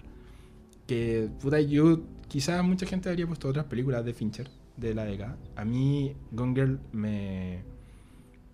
Tiene, para mi gusto, eh, una de las mejores villanas que yo he visto en mi vida en una película. A mí me encanta esa weá, porque el villano hombre convencional tiene la paja de que siempre va a ser algo que tú ya has visto muchas veces. Y por mucho que trates de modificarlo muy inteligentemente, como por ejemplo lo hicieron en, en la película Joker, que el personaje principal es el villano, ¿cachai? Pero Claro. se va transformando en un villano y va- tiene significancias que uno, uno va entendiendo y casi que te ponís del lado de él. En, en, en Gone Girl está planteado desde el punto de vista de una mujer que es claramente psicótica, ¿cachai? Así que está loca, pero no, no- yo no, no puedo haber una persona más loca que Amy weón, de Gone Girl. Eh, y retrata también muy bien lo que sería para un personaje como el personaje de Ben Affleck, que es un weón con muy pocas habilidades sociales, pero un weón muy normal, con muchas fallas, ¿cachai? Que así el weón que es infiel, el weón penca, que no tiene, no tiene tacto. Está atrapado en una situación en la que su esposa, ¿cachai? Es mucho más inteligente que él y vio venir, o sea, y planeó todo de una forma en Un la hombre- que él no tiene cómo como- resolverlo. claro, un hombre como es, como son los hombres. Un hombre simple. Sí, un pues, hombre un- que no le da mucho más. no le da para más, pues, ¿cachai? Y siento que todo eso, esa historia, que obviamente es la historia de, que, que escribió. Gillian, se llama la... Sí, sí, sí. La, Eh, la escritora. De la novela. Armado por David Fincher, con toda su... eh, puta, con toda la, la- la pericia que tiene el weón para poner una puesta en escena, para grabar, para darle ritmo a una película, para hacer que los diálogos fluyan. Yo voy a decir que para mí David Fincher, el día que trabajó con Aaron Sorkin, que ya va a aparecer en mi listado después, nunca más volvió a filmar los diálogos de la misma forma. El weón quedó con esa weá y hay diálogo aquí rápido, perpicaces, muy, muy, muy entrecortado entre personaje y otro, Sí. Que hacen que la película fluya de una manera brigia y también es una película que yo siento que es muy impredecible. Yo te voy a dejar dando bote para que pase a la siguiente película porque lo, que te- lo único que quiero opinar sobre Gone Girl es que la mezcla de David Fincher con, eh, con Atticus Ross, que es la- la- un- Mm. una de, la- de las personas que hace la música junto con Trent Reznor, esas tres juntos crean un- un- una suerte como de espacio cinematográfico que es único de ellos y que es muy puntual y que eh, te lleva a la siguiente película en tu lista, que La Red Social, La red social. que también del mismo director y de los mismos músicos. Los mismos músicos. Eh, la red social es para mí una forma de hacer cine nueva prácticamente. Que aparece en el 2010. Que tú decías que ¿cuál era que habías dicho que era como la gran película del 2010? Creo que está en tu listado. Eh. Inception. Inception. Y la vamos Sí. a, convert- a comentar de ahí.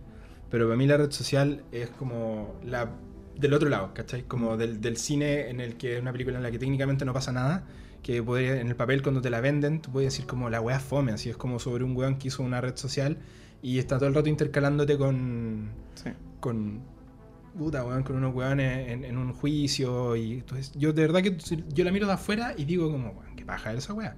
Horrible. Y la película es, es- una lección, una clase magistral de cómo la dirección, con el buen guion, con grandes actuaciones, si tú juntas esas tres cosas y le agregas toda la magia del que tiene el cine, que es la música, que es la edición, ¿cachai? no tenéis que hacer nada más. Porque ni siquiera la película tiene un, un clímax claro, sino que toda la forma en la que está contada es tan dinámica, los diálogos son tan buenos, las actuaciones son tan brutalmente eh, pulidas, que la película te agarra, weón. Yo, me pasa que yo- en la red social es una película que yo me pillo en el cable y no puedo dejar de ver, porque todo el rato quiero seguir con la historia, a que ya la sé. Quiero seguir viendo eso- esos diálogos que suenan para mí como música, que una weá que voy a comentar después. Los diálogos de la red social para mí son como, como, como escuchar música. Como que podría poner la weá en, YouTube y solamente, no, no estar viendo y solamente escuchar los diálogos por cómo está filmado. Entonces, para mí lograr una weá así, hoy en día sobre todo, ¿cachai? Que, tenéis tanto incentivo visual, que tenéis como tanta necesidad de meter weá, para mí es como un, un milagro que existe una película como la red social y marcó una pauta muy grande de, de cómo se hizo el cine de ahí para adelante en muchas otras películas, ¿cachai? Que siguieron como esa línea, haciendo sus propias cosas, obviamente. Si les gusta, eh, como a ti, David Fincher, les invito a ver un, hay un- unos pequeños videos en YouTube donde muestran eh, el método de filmación de David Fincher y por qué es tan hipnótico. De cómo sigue a, sus- a sus actores la cámara. Mm. Cómo la cámara se mueve al mismo ritmo siempre que los movimientos de sus actores principales. Y cómo te meten en su dinámica. Y después, después de ver muchas películas de David Fincher, es eh, incluso difícil seguir viendo la realidad en tu- a- eh, alrededor tuyo sin los mismos movimientos de cámara. Sí, es- po. es súper específico. Y aparte la mezcla de en esta película que trabajó con Aaron Sorkin, lo decía antes, que de ahí para adelante yo siento que marcó mucho la filmografía de Fincher. Fincher nunca más volvió a dirigir diálogos de la misma forma. Y caché que, que si alguien está interesado en eso, podemos profundizar, pero eh, Aaron Sorkin tiene una forma de escribir particular en la que las discusiones entre los personajes son discusiones, por decirlo de una forma, los diálogos están filmados con, como atemporales, en el sentido de que yo te digo algo, ¿cachai? Tú me respondes a lo que yo te, te acabo de decir, pero yo empiezo a hablar de otra cosa. Y después en el diálogo, más adelante, vuelvo a eso. Claro. ¿Cachai? Lo que te hace que te van quedando como para el público, ¿cachai? Como para ti como, como espectador cautivo, te queda incompleta la conversación. Entonces necesitas seguir viéndola, necesitas seguir concentrado, poniendo atención a lo que está pasando, porque los personajes más adelante en el diálogo vuelven a eso que estaban discutiendo Mm. originalmente, que era lo importante. Y entre medio se desvían, pero los desvíos no son gratuitos, son todas trampas que él te pone, Y así no te aburre. eh, no te aburre, y aparte aburre. los personajes se sienten como personajes reales, porque a uno le pasa esa weá, a uno, le, a uno se le va la onda, uno hablando no se acuerda y dice, ah, weón, lo que te iba a contar, ¿cachai? Todas esas cosas están muy bien retratadas, son diálogos súper reales, obviamente cinematográficos, porque no puede ser de otra forma. Pero para mí eso, la red social es una, una lección de cómo hacer cine en muchos aspectos y puta, me encanta tenerla en mi lista. Bacán. Yo voy a entrar ahora eh, con tres películas, rapidito, que tienen que ver con terror. ¿ya? Uf. Voy a partir con, para mí, la mejor película de la década. Yo sé que para ti el, la de terror, yo sé cuál es, pero para mí la mejor película de la década es The Witch, que es, eh, creo que es la, la ópera prima David de- Eggers. del director. Sí, la primera. De Robert Eggers. La primera, weón. Ah, es- Sí. Eh, no, y más encima creo que toca un terror como clásico. eh, de, bueno, este director ya sabemos que le gusta ese tipo de terror. Un terror como antiguo. Mm. Un terror como que donde no había tecnología de, de- donde protegerse. El terror simplemente te llegaba nomás en la naturaleza. Y ese, creo que ese es un terror del que nos podemos sentir todos partícipes. El terror a la naturaleza, algo que, que nos hemos ido como alejando de lo que oculta la naturaleza. Del, Se, del- de- se dice mucho de esta película que es como que, re- que recurre a ese como el terror como fundacional, ¿cachai? Como, Sí. la- como los fundamentos del terror de, Sí. de- de la época en la que Y que lo mismo pasa con Lighthouse, que es su segunda película, Sí. que por lo demás. oh, hartos años Pues, después, sí, porque eh, The Witch es del 2015. 2015, cuatro años después. Mm. Eh, The Witch, eh, La Bruja, como, como se traduce en español, es una película que realmente juega con eh, lo mismo que tú estás diciendo, como con sentimientos súper primitivos. Y yo me acuerdo haber leído, después de haberla visto, un comentario, como un review pequeño, una pequeña frase que decía que en algún momento cuando ves esta película sientes que estás viendo algo prohibido. Mm. algo que no deberías ver, algo que eh, de verdad está mal. Y ahí hay una actuación de un pendejo que, bueno, cuando vean, acuérdense del pendejo. Esa actuación es, bueno, sorprendente. De- Realmente sorprendente. El buen logra que una cabra te dé susto. po. No sé, no, es increíble. Y siguiendo por el terror, quiero una, una pequeña joya que no es muy conocida, del director de The Favorite, Yorgos Lantimos, que se llama The Killing of a Sacred Deer o eh, el- La matanza de un ciervo sagrado en español. Eh, es una pequeña joya que en realidad no les voy a explicar ni les voy a decir porque es buena. Porque es como una experiencia en Solo sí misma. Sí, no, no tiene. Ni siquiera podría decir que es de terror. Ni tampoco podría decir. No sé, ni- tampoco es un drama. eh, no sé. no sé. No sé, dime, tú la viste hace poco. Eh, Yo la vi hace un tiempo y, y para mí sigue siendo una experiencia como única. No he visto película como esa. Creo que entra en la categoría de thriller. Creo que esa sería Sí, como la forma en la que podríamos Mm. definirla, una película de suspenso. Sí. Pero sí, bueno. Pero bien surrealista. Muy surrealista. surrealista. Mm, Y tiene como esta weá, como el realismo mágico de estos personajes. Como que. En Pero fin, ese es que. no se explica. Y otra película de terror que volvemos a la ciencia ficción es Ex Máquina, eh, que no es una película de terror propiamente tal, simplemente termina siéndolo. Eh, que es la película por la cual me enamoré de Alicia Vikander perdidamente para siempre. No tengo nada que hacer, me enamoré del robot. Al igual que como pasa en esta película. Eh, habla precisamente de esto, de la inteligencia artificial puesta en un cuerpo. Hasta qué punto la inteligencia artificial se transforma siendo humana y, y cómo, cómo, entendiendo los sentimientos de los humanos, empieza a jugar con ella. Eh, es una distopia eh, que, que- que puede ocurrir. Mm. Mm, Se, se habló hace poco que una inteligencia artificial fue la primera en descubrir lo del, lo del coronavirus. O sea, imagínate, ya estamos en esos niveles. Y esto juega precisamente con un futuro donde eh, se crea esta primera realidad artificial puesta en un cuerpo, un cuerpo móvil, un cuerpo de persona.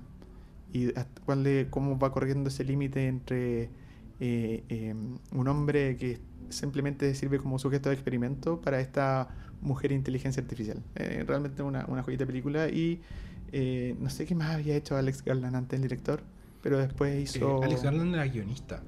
Mm, Era guionista de varias películas, no me acuerdo de cuál otra era. Pero fue guionista durante mucho rato. Fue- creo que ese fue su debut dirigiendo. Y después eh, claro, dirigió Annihilation, Sí. Annihilation para Netflix, que también veanla porque tiene uno de los mejores finales que he visto en una película de ciencia ficción. Una weá que te- como que te mueve la guata. Con los Eso pasó- y- como que la gente no la, no la se la perdió. Como Sí. que nadie la vio esa weá. Porque se estrenó en Netflix y de un día para otro. Mm. Sí, Voy a eso. agarrar el, el pase al terror, lo que yo tengo acá. eh, voy a partir con la, para mí, la mejor película de terror del- de la década, que es Hereditary. Eh, ¿Por qué creo eso? Porque por lo menos yo no tuve una experiencia más terrorífica que Hereditary, siendo que ni siquiera la vi en el cine, la vi en mi casa. Eh, hace poco leí una entrevista del, director de Hereditary, se me acaba de olvidar el nombre, Ari Aster, eh, en la que el weón, varias de las cosas que dice es que finalmente él no es un director de terror que está pensando en qué le va a dar miedo a la gente, sino que él está todo el tiempo haciendo cosas, ¿cachai? Tanto escribiendo como dirigiendo, pensando en, en, en las emociones de los personajes, ¿cachai? Ni siquiera está pensando en lo que le da miedo a él, sino que el weón está pensando todo el rato qué sería terrorífico para un personaje. Por eso la película tiene tanta sutileza y por eso hay mucha gente que encuentra que la weá no da miedo. Que una cosa en la que yo no puedo estar más en desacuerdo, porque encuentro que Hereditary es terrorífica, Sí, ¿cachai? Desde el principio a fin. No solamente en el aspecto paranormal de la película, sino en cómo te relata este duelo familiar y cómo una pérdida puede destruir a la familia, ¿cachai?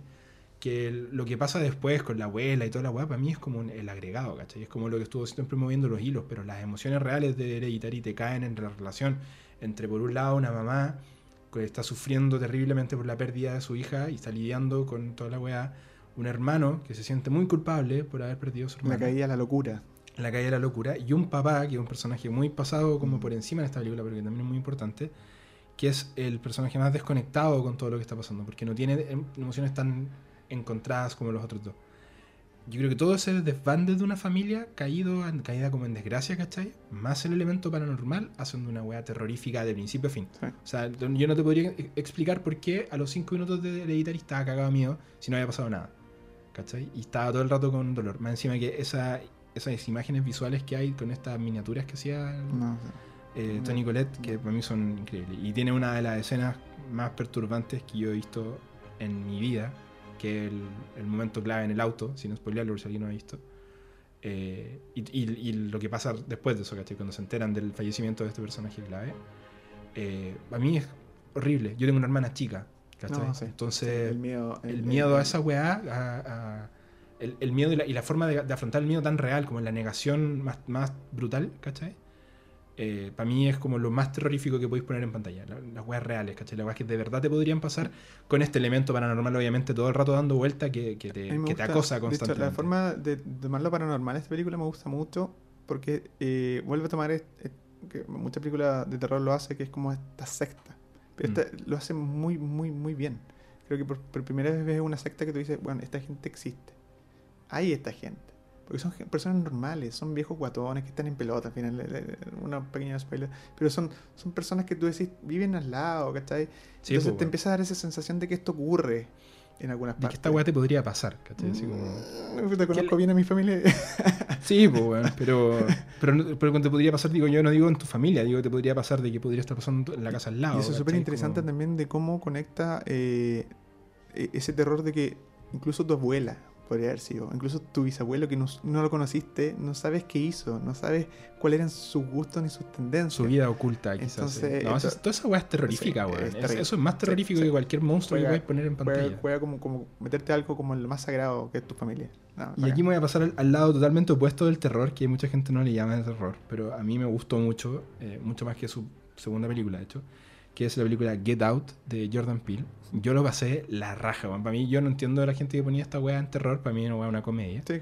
comedia negra, con, con tintes de paranormal, pero mm, creo que la lógica de hacer una sátira sobre el, el- el racismo, eh, que, que es lo que yo, como yo entiendo esta película, pero desde el punto de vista con, con estos factores paranormales que encuentro que es una idea genial la weá de la hipnosis eh, y del, del- como el homenaje a los body snatchers, así como a los cazadores de cuerpos. Ujú.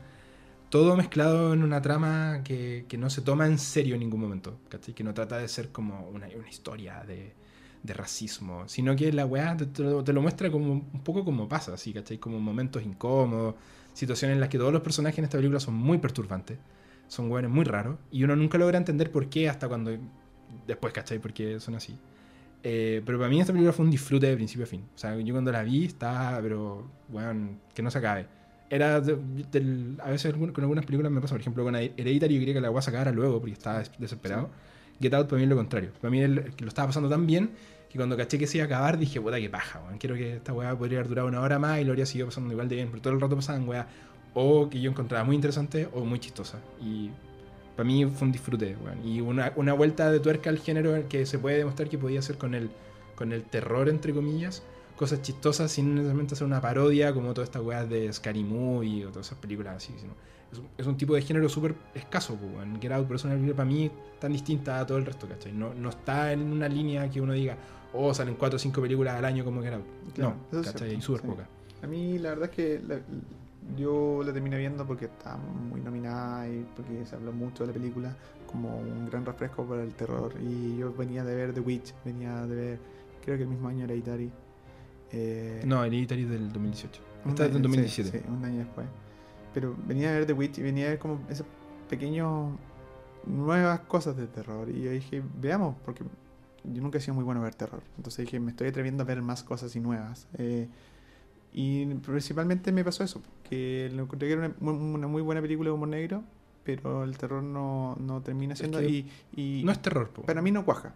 Simplemente como que no cuaja ni en lo uno ni en lo otro al final, porque siento que las dos cosas compiten. Como película de terror es mala y como película de humor negro, sí, lo podría aceptar. Yo la, yo la sentí todo el rato como una película de humor negro. Ya, con, con- creo que es sí. más de humor negro con, con mucha crítica social, más que con Sí. terror. Así Quizás por eso a lo mejor no. No sé la si la entendí. está tratando de asustar en algún momento. Y a lo mejor me faltó también conocer el, el background del director. Que Puede ser. Después de ver la película sé qué hace y cuáles son sus sketches y sé quién era. Sí, después de pues, verlo dije, ah, este weón. Este weón. Jordan Peele. Bueno, y. ¿Sigo yo? ¿Sigues tú? Voy a, voy a hacer rapidita las dos las dos animadas de esta década. Ah, gusto pasemos a la animada, voy a partir con Song of the Sea. Eh, es una película, creo que de un país nórdico, no, no me acuerdo cuál. Pero de no habla inglesa. eh, que después se tradujo al inglés, se dobló al inglés y se, se estrenó y fue nominada al Oscar como mejor película eh, de animación. Song of the Sea es una, una- es una joyita visual. Eh, eh, es preciosa, está hecha a mano, y no hay nada animado por computador. Es, realmente una obra maestra en el sentido de como animación clásica. aparte que juega con sentimientos como de tu infancia, eres tú transportado niño a, a imaginarte esa sensación de que te haya faltado siempre tu madre. Mm. Y finalmente la encuentres y, y- y no es lo que esperas. Es algo, no sé, eh, juego mucho con la emoción de, de, de pensarte a ti mismo, niño, eh, sin tu mamá. Y creo que esa es una de las emociones que a mí me, me tuerce un poco, como que me, me, me afecta. Y en ese sentido me gustó mucho, eh, se, la, se las mega recomiendo a todos. Tú tampoco la has visto, así que vela. Es una película infantil, es súper infantil, con diálogos infantiles, pero que de alguna manera juega con esos sentimientos más básicos de niño. Así que, no, súper recomendada y es preciosa. Y la segunda película animada, que para mí es una de las películas de la década, es Spider-Man Into the Spider-Verse. Eh, principalmente porque de las películas de superhéroes, que esta fue la década de los superhéroes, yo siento que esta es la mejor. O sea, todo Avengers yo lo podría tirar a la basura y quedarme con esto. Así debería verse una película basada en cómic. Así debería verse una película que respete el, el- el papel, la tinta, el, el dibujo. Porque eso, eso es la adaptación. La adaptación no sirve mucho si es que simplemente queremos comercializar con esto. Tiene que tener algo del original. Tiene Mm. que tener respeto por lo original. Y Spider-Man Into the Spider-Verse es precisamente una película de superhéroes que tiene cariño, respeto, hasta, por lo- hasta el más mínimo detalle visible en esa película es respeto por el original y por de dónde viene. Y en ese sentido yo creo que es la mejor película de superhéroes de la década. Aparte se la ingenia para hacer, para respetar el material original, siendo original. Que yo siento que esa es una weá que cuesta mucho, ¿cachai? Como, como de repente el, el no estar haciendo como exactamente la misma weá que hacía un cómic, sino que agarrar los elementos que, que le dan la vida, la esencia al cómic y traspasarlo en una historia distinta, nueva, una weá, ¿cachai? Que podáis como disfrutar de un lado. Solo a mí me, me, me, me guatea un pelín el villano en esa película. Es mi único, mi único pero, el Kingpin. Encuentro que es como... Ya, porque otro Kingpin, eh, es de otro universo. Sí. Entonces se presta para No, no, no, pero que no, no lo encuentro, no lo encuentro tan bacán. Es la Ah, única weá que me... Ya. Pero, es- pero igual me un gusta, detalle, me un gusta cuál es su, su- el, el- el- la búsqueda de este villano. ¿Por Sí, qué está po. haciendo lo que está haciendo? Sí. Igual es un, entretenido. un eso. villano con, con, con drama, ¿no? Un villano, Sí, sí, sí. un guatón malo grande que Claro. tiene un brillo. Y eh, destacar algunas particularidades de esta película que está dirigida por tres directores. Y eso igual es raro, súper Sí, raro po. en cualquier película. Y bien, porque Y pasa, bien. pero. Y yo creo que desastre. principalmente, yo creo que esa es la gran gracia de esta película, que tiene muchas manos, muchas visiones, y que al final se notaba que todas esas manos y todas esas visiones eran o muy amigos o eran demasiado genios y terminaron como mezclándose de manera perfecta. Hay que decir que menos mal que los directores de esta película dejaron el proyecto de Han Solo y se fueron a Spider-Man. Sí. Si no, no habríamos tenido Spider-Man y lo habríamos tenido haciendo una película mala de Han Solo porque yo creo que esa buena no había cómo salvarla. No, innecesaria de principio a fin. Sí. Así que esos son mis dos animadas que yo creo que sí, sí, veanla y. Me voy, a, me voy a colgar de tus dos animadas para decir las mías. Eh, yo quería recomendar, que bueno, me imagino que todo el mundo la ha visto, Coco. Eh, a mí esa película me, puta, me hizo pedazo. No hay otra forma de decirlo. Eh, siento que es Pixar en una década en la que ha tenido más buenos productos que buenas películas, a mi gusto. Como productos más comerciales que otra cosa.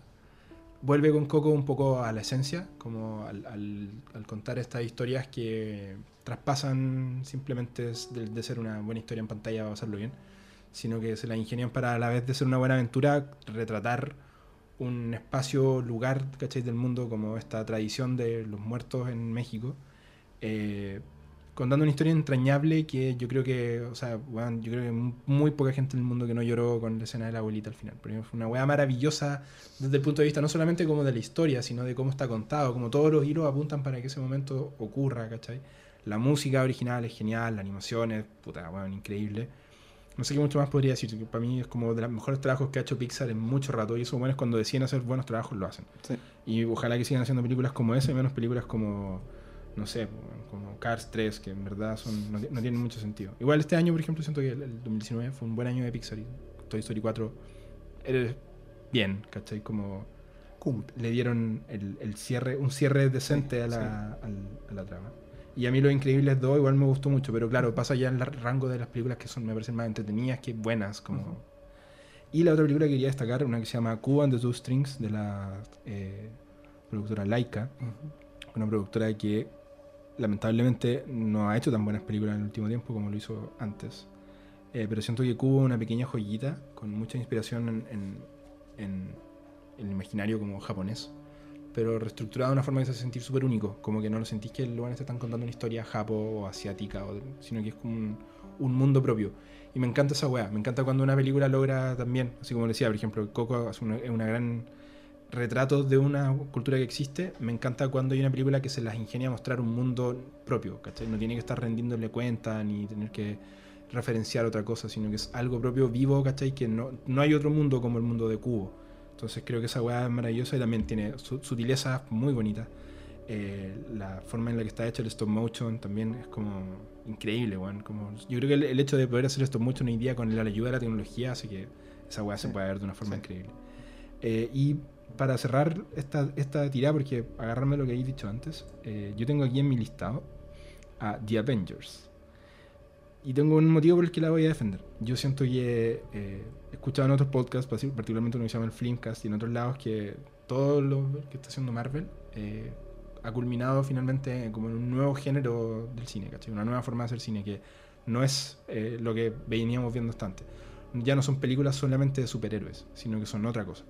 Y siento que eh, son, para mí, ¿cachai? Como si lo tuviera que describir de alguna forma, para mí The Avengers es, el, es como la cúspide de la mezcla entre seguir haciendo cine, pero hacerlo comercial, ¿cachai? Como lograr tener esa entretención pura para cualquier persona, pero aún manteniendo los códigos ¿Tú crees que normales de una Avengers película. 1? ¿cachai? Avengers 1, para mí. El último punto donde dice, "A- acá como la máxima expresión de lo que pueden lograr y de ahí para adelante... Sí, de ahí para adelante yo creo que van oscilando. Puede que haya alguna que sea mejor o que sea peor, pero la, la destaco entre las mejores porque yo siento que es la primera que Sí, lo hace. creo, y Fue a ver Avengers era, es un hito. Era- y, y no solamente un crossover, porque un crossover lo podía hacer y ya se habían hecho antes, ¿cachai? En la Sino escala. En la escala y también el, el hecho de que, por ejemplo, eh, tú vayas a ver Avengers y podéis no haber visto ninguna de las otras y entendí igual. Claro. Que es una weá de la que carecen las de ahora, ¿cachai? Que tienen un mundo demasiado grande construido para atrás. Entonces, Claro. si tú entras a ver Infinity War, no entendí nada.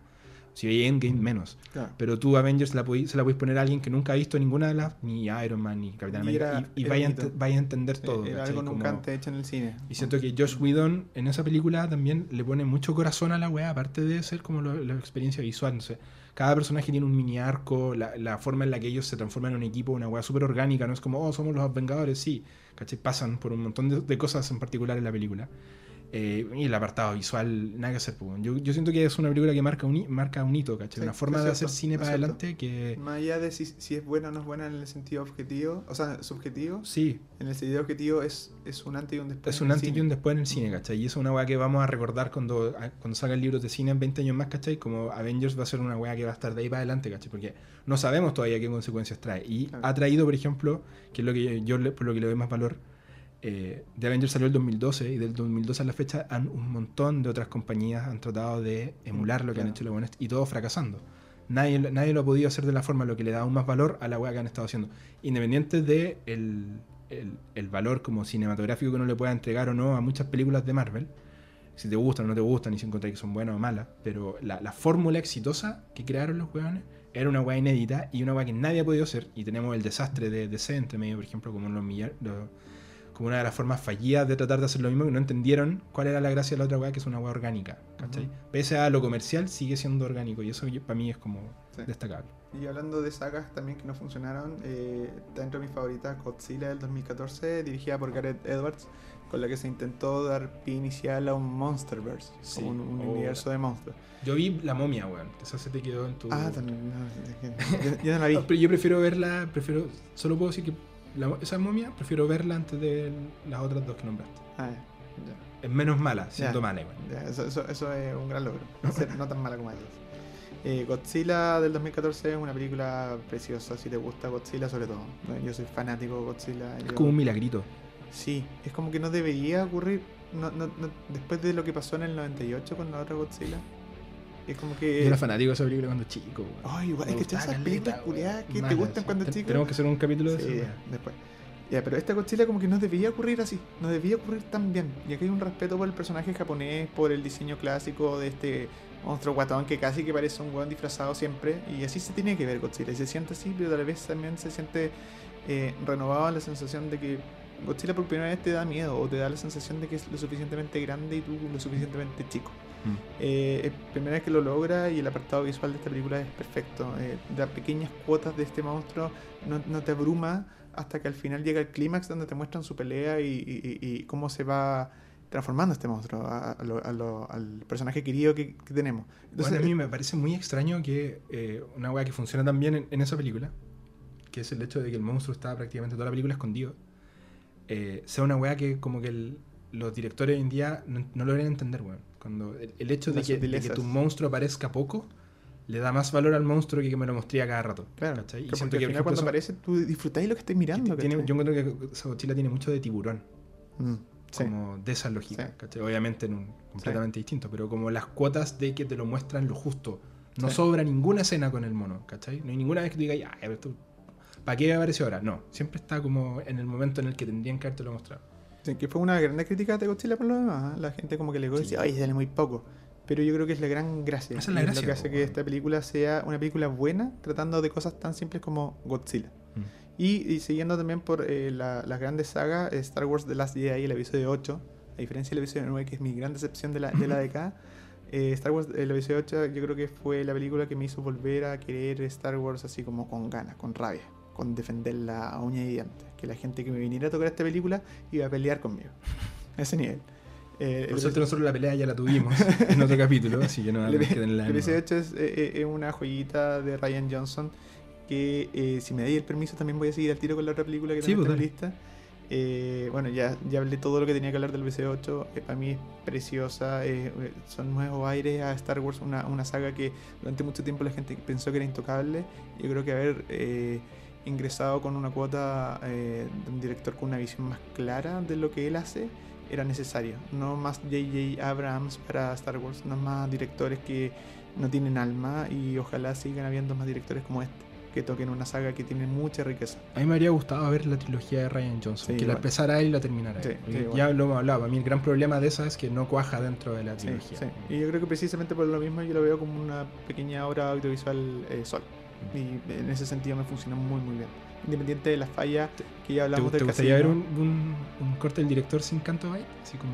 Eh, Bah, no, no, hueá afuera, no, así. yo siento que esa parte es la que todavía une Star Wars a los niños y siento que es necesario en, en- en su justa medida. De repente fue mucho, sí, es cierto, pero en, en general la película a mí me encanta. Es una aventura épica eh, de ciencia ficción con toques humanos, novedosa de principio a fin, no, me encanta. Y eh, siguiendo con Ryan Johnson me voy a Knives Out o Entre Secretos y Navajas, creo que se llama en español. Sí, no entiendo esas traducciones, weón. Entre Eh, secretos y navajas. Claro, eh, Knives Out yo creo que No la he visto, así que sin Bueno, spoilers, por yo favor. fui al cine, y así, así de simple, fui al cine esperando ver una película de Ryan Johnson porque me encanta el director. O sea, sabía que me iba a gustar, independiente de que fuera mala, me iba a gustar igual. Pero yo creo que nunca, y esto lo digo en serio, nunca me entretuve tanto en una sala de cine como con Knives Out. Eh, Es primera vez que me planteaban una historia tan clásica. Al principio se veía tan clásico todo. Entonces, esto ya sé cómo va a terminar. Y de repente, a los 20 minutos, te lo están contando completamente al revés te dieron vuelta toda la película lo- y, y lo que tú ya sabías que iba a pasar, te lo, te lo partieron contando antes. Mm. Entonces, dices, ¿cómo termina esto? Y llega un punto eh, donde casi al final de la película tú no quieres que termine la película, tú quieres que se siga alargando porque es, es, es rápida, e entonces no, no, no, flojea en ningún momento. Bueno, es espectacular. Knives Out yo creo que es la gran película que está ausente en los, en los Oscars. Precisamente Tiene una, pues, ¿no? una nominación a mejor guion original, pero está ausente principalmente porque el género es un género entre humor negro y thriller. Es una, es una cuestión como que no, no entra, Sí. no, no calza. Y sobre todo porque no la van a perdonar a Ryan Johnson todavía haber participado en Star Wars durante un par de años más. Porque los sí. directores También lo- funado. sí, los vetan en, Sí. un rato. Y lo mismo le pasó a Adam Sandler ahora que tampoco va a entrar. Así, que, Sí, pues, con su otra, otra Uncut discusión. Gems. Así que Ryan Johnson, véanlo. eh, desde Looper para adelante. No sé si la película Break es, es tan buena. ¿Cuál? Pero Brick, que es la primera película de Ryan Ah, Johnson. a mí Looper me gustó caleta. Looper es súper buena. Star Wars de las Jedi es súper buena. Los capítulos de Breaking Bad que dirigió también son súper buenos. Sí. Y Knives Out es una joya. De verdad que yo no me había entretenido tanto en el cine como con esa película. Yo quiero pasar a comentar una. Voy a, voy a tirar con tres igual para avanzar rápido. Eh, cortito. Eh, Paddington. Una película eh, muy tierna británica sobre un osito que llega a vivir con una familia. Que también son estas weas como. Que es como de realismo mágico en el que todo el mundo encuentra normal que un oso hable. Pero para mí rescata un género perdido en el cine hoy en día que no existe, que es el género familiar, eh, desde el punto de vista en que no te traten como si el espectador fuera imbécil. ¿cachai? Una película que tenga la suficiente alma para ser chistosa, para ser tierna, para pasarlo bien, para tener momentos en los que te angustiáis, Es una película abrazable. sin ser una estupidez, sin ser una, Sí. una weá en pantalla puesta para que solamente los cabros chicos de 5 años disfruten. Y Paddington, para mi gusto, cumple con todo eso. ¿cachai? Una pequeña joya que tuvo una segunda parte también muy entretenida. Muy, muy buena. De hecho, Muy mejor que la primera incluso. Sí, a mí me gusta más la segunda. Eh, así que si no la han visto Paddington, pueden verla. Está en Netflix, la primera. Y la segunda está en Amazon Prime. otra película que quería nombrar, eh, Logan, que me agarró heavy esa weá. No, yo sabía que iba a ser buena, como que vi el tráiler, me sonó Johnny Cash y dije, ya, esta weá no puede ser que la hayan arruinado.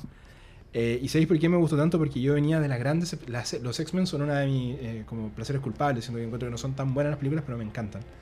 Eh, y para mí, eh, X-Men Apocalypse fue un, un batacazo así que me, me aburrí, weón, me cargó Pésimo. la weá, la encontré horrible. Y la siguiente que, me encontré, que vi después de eso fue Logan. Logan me trajo de vuelta todo lo que me gustaba de los X-Men y me encanta solamente para poner así, porque nunca he hablado de Logan en, en- en algo.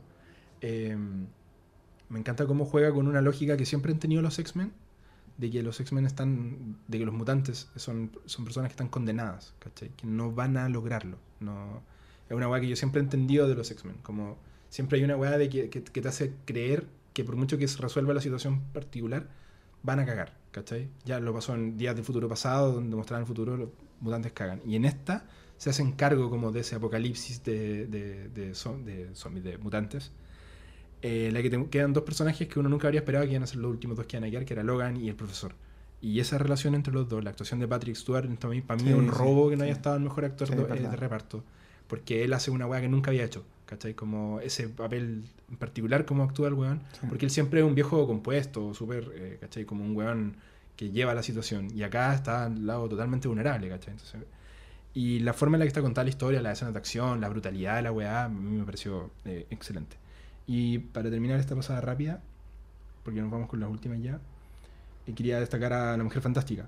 Para mí, una de las mejores películas chilenas de la década. A mí me gusta más El Club de Pablo Larraín, pero creo que la importancia de La Mujer Fantástica, no solamente por el Oscar, ¿eh? sino por, por tener la valentía de la, la película de retratar una situación que se había tratado de, re- de retratar en el cine anteriormente con mucho paternalismo, eh, hacerlo de una manera tan natural, sin victimizar más allá de lo que realmente sufre una víctima. Creo que muy cuidadoso con, Sebastián país- Lelio lo, lo hace de una forma muy cuidadosa en la que a ella la tratan mal en momentos en la que a cualquier persona la habrían tratado mal, pero a ella la tratan peor por Claro. ser como es, claro. ¿cachai? Creo que toda esa sutileza está tratada durante toda la película y no abusa nunca de la Sí, y, también es súper necesario como decir de dónde viene esta película. Es una película chilena, de una Sí, sociedad súper, súper conservadora aún, Todavía. donde estos Mm. temas siguen siendo, lo queramos o no, tabúes. Sí. En, en- en- en- a conversarlo en, familia, digamos. En nuestra generación, yo creo que las generaciones más nuevas cada vez menos, espero. Pero de ahí viene, de un Pero país me encanta el hecho, por ejemplo, de cuando a una weá que a mí siempre me ha gustado es cuando te, te retratan a un personaje que tiene, que tiene particularidades que uno podría entrar en este paternalismo, ¿cachai? Como de sentir que, puta, que la están defendiendo, en verdad. Pero ella es un personaje súper imperfecto. Y yo creo que esa es una decisión genial, ¿cachai? Como, y, y siempre me gusta cuando hacen eso, como que el, que el personaje que va a sufrir, que va a ser víctima de eso, es un personaje imperfecto, que es un personaje con fallas, que la caga en la historia, que las mismas cosas, que las mismas fallas que hacen determinan en que la traten peor todavía, ¿cachai? Sin, sin justificar que la traten mal, pero ella no puede lidiar con la weá porque no es una persona que pueda salir de su misma mierda, ¿cachai? Claro. ¿Cachai? Entonces, esa weá yo encuentro que es el detalle que hizo que la película encantara en todas partes, porque tal, pese a que está ambientada en una sociedad como la chilena, eh, es una historia que le pasa a las personas trans en todos lados, Claro. ¿cachai? Que como que la sociedad prácticamente espera que una persona trans sea una persona perfecta, sea una persona que no puede cometer ningún tipo de error, por el hecho de ser trans, ¿cachai? Que es como una forma de mirar a la gente, de- a, la, a la persona de una manera de diversidad que es súper de mierda, po. Y encuentro que la mujer fantástica se hace cargo de eso y aparte tiene un apartado visual que a mí me sorprendió, weón. Yo estaba así como, bueno, no puedo creer lo bien que se ve la foto de esta película, ¿cachai? Lo bien filmada que está, lo... tiene como muchas referencias a otros directores gringos que yo tengo, pero Lelio se la ingenia como a tener su propio estilo, Mm. a, a sacar las mejores cosas que hizo visualmente también de Gloria, que es una muy buena película también. Pero aquí siento que le pone como toda la carne a la parrilla y funciona excelente. Yo de verdad que creo que es una película que en su momento decían, no, la tienen inflada. Y yo digo, bueno, es una película muy importante. Podemos debatir si es tan buena o no tan buena. Pero, Pero la forma en la que está hecho, contada sí. y lo que cuenta sí, es, bueno, Sí. brutal, ¿cachai? Y por algo ganó todos los premios que ganó. Yo voy a hacer eh, rapidito esto también. Más allá de los directores, directores de fotografía, que ya hemos hablado mucho, que quienes son los mejores de la, de la década, creo que hay un actor de la década que para mí fue la década de Leo DiCaprio. Eh, hasta que por fin se gana el Oscar, así que voy a, Dejó de ser talla esa weá al fin. sí, voy a agarrar tres películas de él, eh, que en realidad, bueno, de, sus directores específicos, pero que marcan un poco la historia de esta década de Leonardo DiCaprio. La primera es Inception, en la gran película de ciencia ficción del 2010, que, eh, que, que a Nolan le permite empezar a hacer otro tipo de cine. Le, le- le permite, desde, bueno, primero fue Memento, me imagino que Batman Begins es antes de Inception, ¿cierto? Sí, Batman Begins es del 2005. Ujú. Hizo Y- Insomnia entre medio. que Sí. Eso fue su y, primera esta- bola. y estas películas le, le permiten llegar a Inception. Eh, Mm. Como que los estudios empiezan a, a creerle. eh, darle vuelta a un personaje como Batman y hacerlo adulto y, y- y moderno le, le- le da la, la opción a, a crear una película como Inception. Inception es eh, una joya en el sentido de la ciencia ficción. Yo creo que de aquí para adelante Nolan empieza a crear cine propio de autor que ya nadie se lo puede tocar. Eh, Inception es la gran, la primera patada de Nolan. De ahí viene Interstellar, eh, viene Dunkerque. Dun- Dunkirk, que, que todo tiene el, el efecto Nolan. Y cuando hablamos de Nolan, ya hablamos de un tipo de cine que ya sabemos cómo es. Y lograr eso es re peludo. Inception fue la primera patita y por eso es tan importante. Leonardo DiCaprio, bueno, con todos sus papeles se luce. Después la segunda película que tengo de Leonardo DiCaprio en orden cronológico es Django. Eh, Django para mí es una de las mejores películas de, de Tarantino. En la entretenida, principio a fin. eh, eh, el, el- el actor, ¿cómo se llama el actor alemán? Que no es alemán, pero que habla alemán. Eh, Chucha, siempre le digo eh, Hans Christoph Waltz. Landa. Christoph Waltz. Eh, eh, weón, es que es un genio ese weón. Ganó, creo que mejor actor de Secundario ese reparto. sí.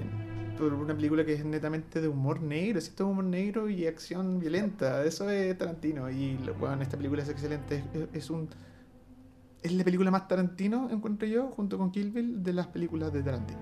Así que por eso me encanta. Y el tener como la visión de mezclar, por ejemplo, hay escenas en las que aparece canciones como de hip hop.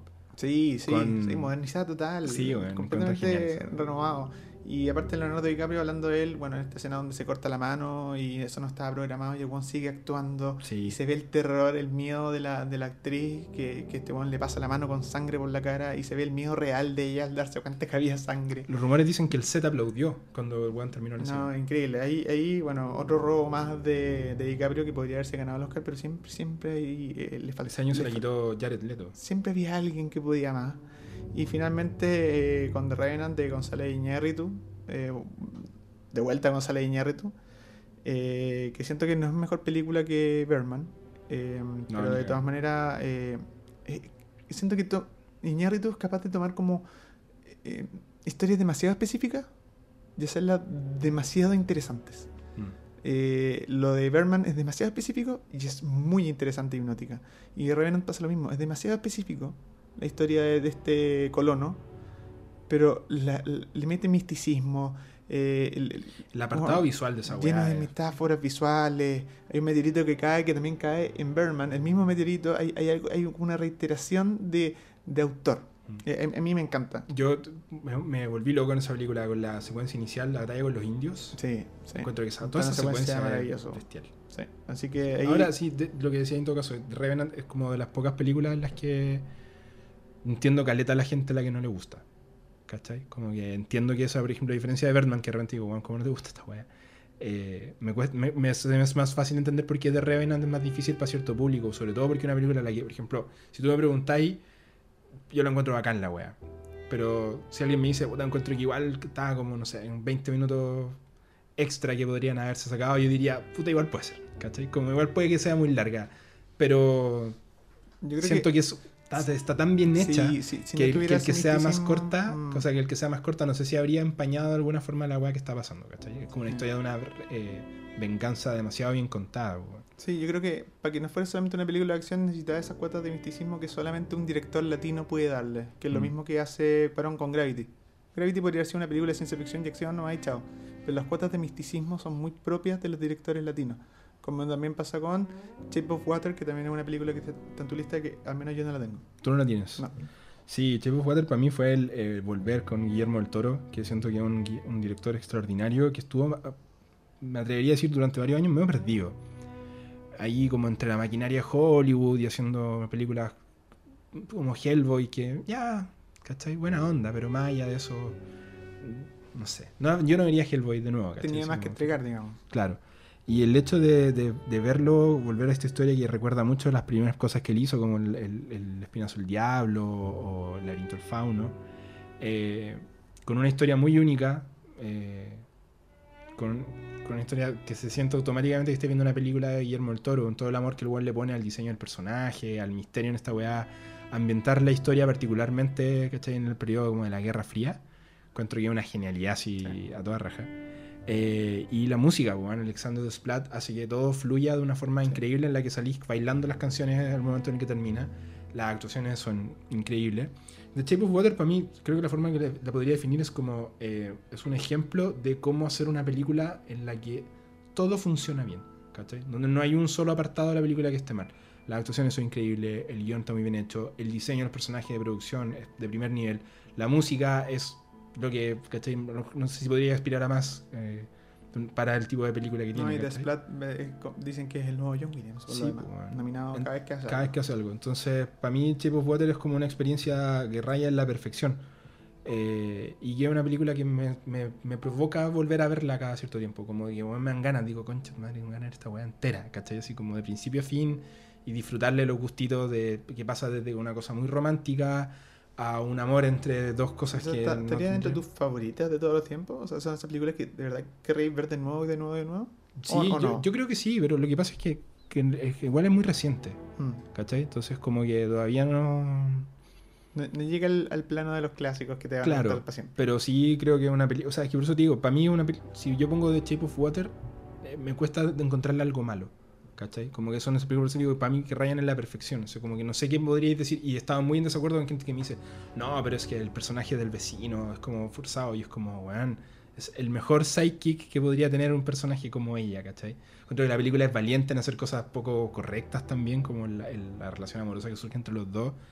Que la gente decía como, oh, weón, pero qué raro. Y decía, weón, qué hermoso, ¿cachai? Como, Claro, qué, bon- qué bonito que el weón se atreva a hacer una weá distinta y no sea así como solamente eh, la típica weá de, oh, ayudemos a los animales. Claro. Sino que es, el weón es un ser vivo, ¿cachai? Entonces, todas esas cosas me hacen que la película sea como muy única y eh, perfectamente realizada en todo sentido, ¿cachai? Mm. No sé qué más podría decir de Tipo Water si, como No, resumen. no. Y creo, a mí me queda la última. ¿A ti cuántas te quedan? Me quedan dos, pero Dale. voy a sacar una. Bueno, voy a hacer. Una de las dos la voy a hacer rapidita, que es The Hunt. The Hunt es una película. Ay, tampoco sé de dónde me Esa, esa sé de dónde es, esa es de Escocia. ¿The Hunt? Sí. Pero sí, es de. Está hablado como en. No, es como sueca. Sí, está hablado como en. Don, sueca, sueca. Sí, Sí. quería decir sueca. Dije Escocia en ayer. Sí, Es sí, sueca. es de Thomas Winterberg. Sí.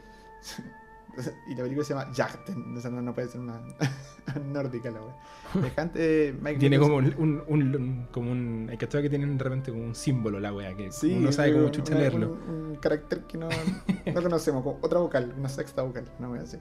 Ya, de antes de, eh, actúa Mike Mickelson, que es este, este weón que siempre ha tenido cara de malo, eh, que funciona muy bien en Casino Royale por lo mismo, porque y, y en esta película te plantean como un weón, un, un dueño de casa normal con su familia y todo, pero que eh, de alguna manera la historia te lo plantea como que podría ser el malo, porque a él lo acusan de una de, de- de acoso sexual a, a una menor en un colegio. Y retrata muy bien, eh, porque esto, esto- esta película del 2012, est- con todo el apogeo de los casos de abuso sex- sexual contra, eh, eh, ¿cómo se llama?, los sacerdotes, ¿cierto? Eh, entonces llega un muy buen momento a explicarla. Mm. Pero la explica desde otro, desde otro punto de vista, como esta persona inocente que es culpada Sí, po. y de cómo eh, una simple acusación de un niño eh, termina eh, matando tu, Destruyendo ima- su vida. tu imagen, finalmente. tu imagen y tu vida social. O sea, Mm. para él, a él, a él al final de la película no queda lo mejor sería que se fuera, pero él decide quedarse con las implicancias que eso tiene, tratar de limpiar su imagen. eh, por, por una mentira que no es mentira, sino que tiene que ver mucho con el, el eh, ¿cómo se llama el síndrome de, de Edipo? Cuando a los niños les gustan personas adultas porque sienten algún eh, sentimiento como de paternalismo Sí, y, y- y, en fin, se transforma como en, en- en un montón de enredos donde él se... Síndrome de- de Electra en ese caso. la- de- a, la, a la- a la hija le gusta el padre. Claro. es como el- Ese es el- como el, el- el- el caso. Entonces, eh, es muy interesante desde el punto de vista que está visto, porque uno muchas veces piensa eh, en juzgar inmediatamente a las personas que son acusadas de, de vejámenes contra niños, y en este caso es como cómo vivir con eso cuando no lo hiciste. Eh, es re peludo. Y, eh, y- y en ese sentido está súper bien retratada.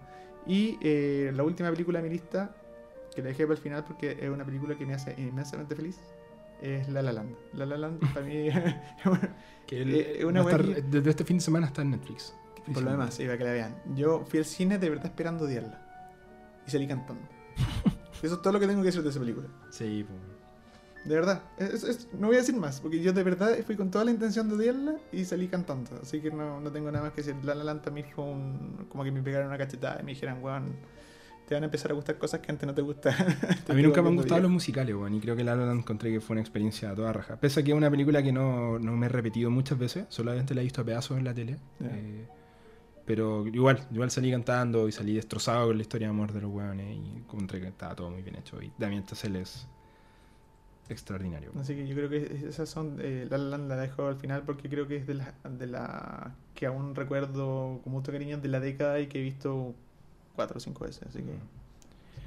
Yo dejé para el final una película que se llama Manchester by the Sea, que es una película muy importante para mí en los últimos años, porque, o sea, en el último año, porque el año pasado falleció mi abuelo. Eh, y podría decir que Manchester by the Sea fue una película que, que me acompañó y me preparó un poco para la partida de mi abuelo. Mi abuelo falleció cinco meses después de ser diagnosticado con cáncer. Eh, la, la trama no tiene nada que ver, sino que es una persona viviendo con el duelo. Siento que me, me sentí muy me siento muy representado en esta película, en, en esta cosa como de un personaje sumamente humano eh, que no sabe bien cómo lidiar con las weas que le están pasando, eh, que no sabe lidiar con su sobrino que acaba de perder a su hermano, ¿cachai? Siendo que él tiene que hacerse cargo de él sin él ni siquiera poder hacerse cargo de él mismo todavía. Eh, y creo que esta película tiene momentos brutales, así muy fuertes en el, en el sentido de, de- de lo, de lo emocional.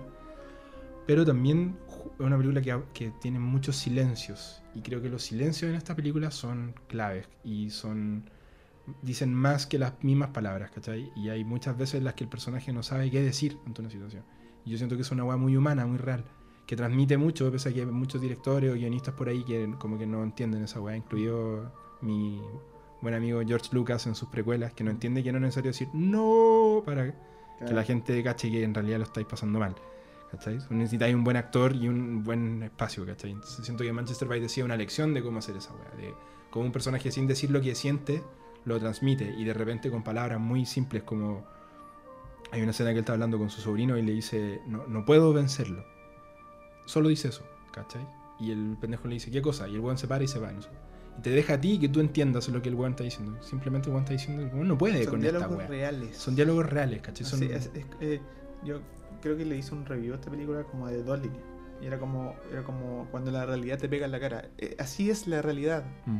Está llena de esos silencios que tú dices, está llena de no entender lo que te está pasando, sobre Mm. todo para... Y aparte, Que el- siempre le, le costó. la weá te la muestran, por ejemplo, de, de las distintas formas en las que, le- más allá de hombres o mujeres, por ejemplo, de- lidian con la weá. Por Mm. ejemplo, ella, su esposa, eh, cuando ellos se separan después de la tragedia que tienen, ella decide continuar, ¿cachai? Y es una decisión de ella propia, propia ¿cachai? Que podría haber sido él el que hubiera querido continuar, pero él se queda pegado, weón. Como Porque que es él- incapaz él de puede masticar sus sentimientos, es incapaz de entenderlos. Porque de aparte ella es, una, ella es una persona mucho más realizada que él, po. ella es mucho más consciente de lo que es y de lo que quería hacer, y él no, po, weón.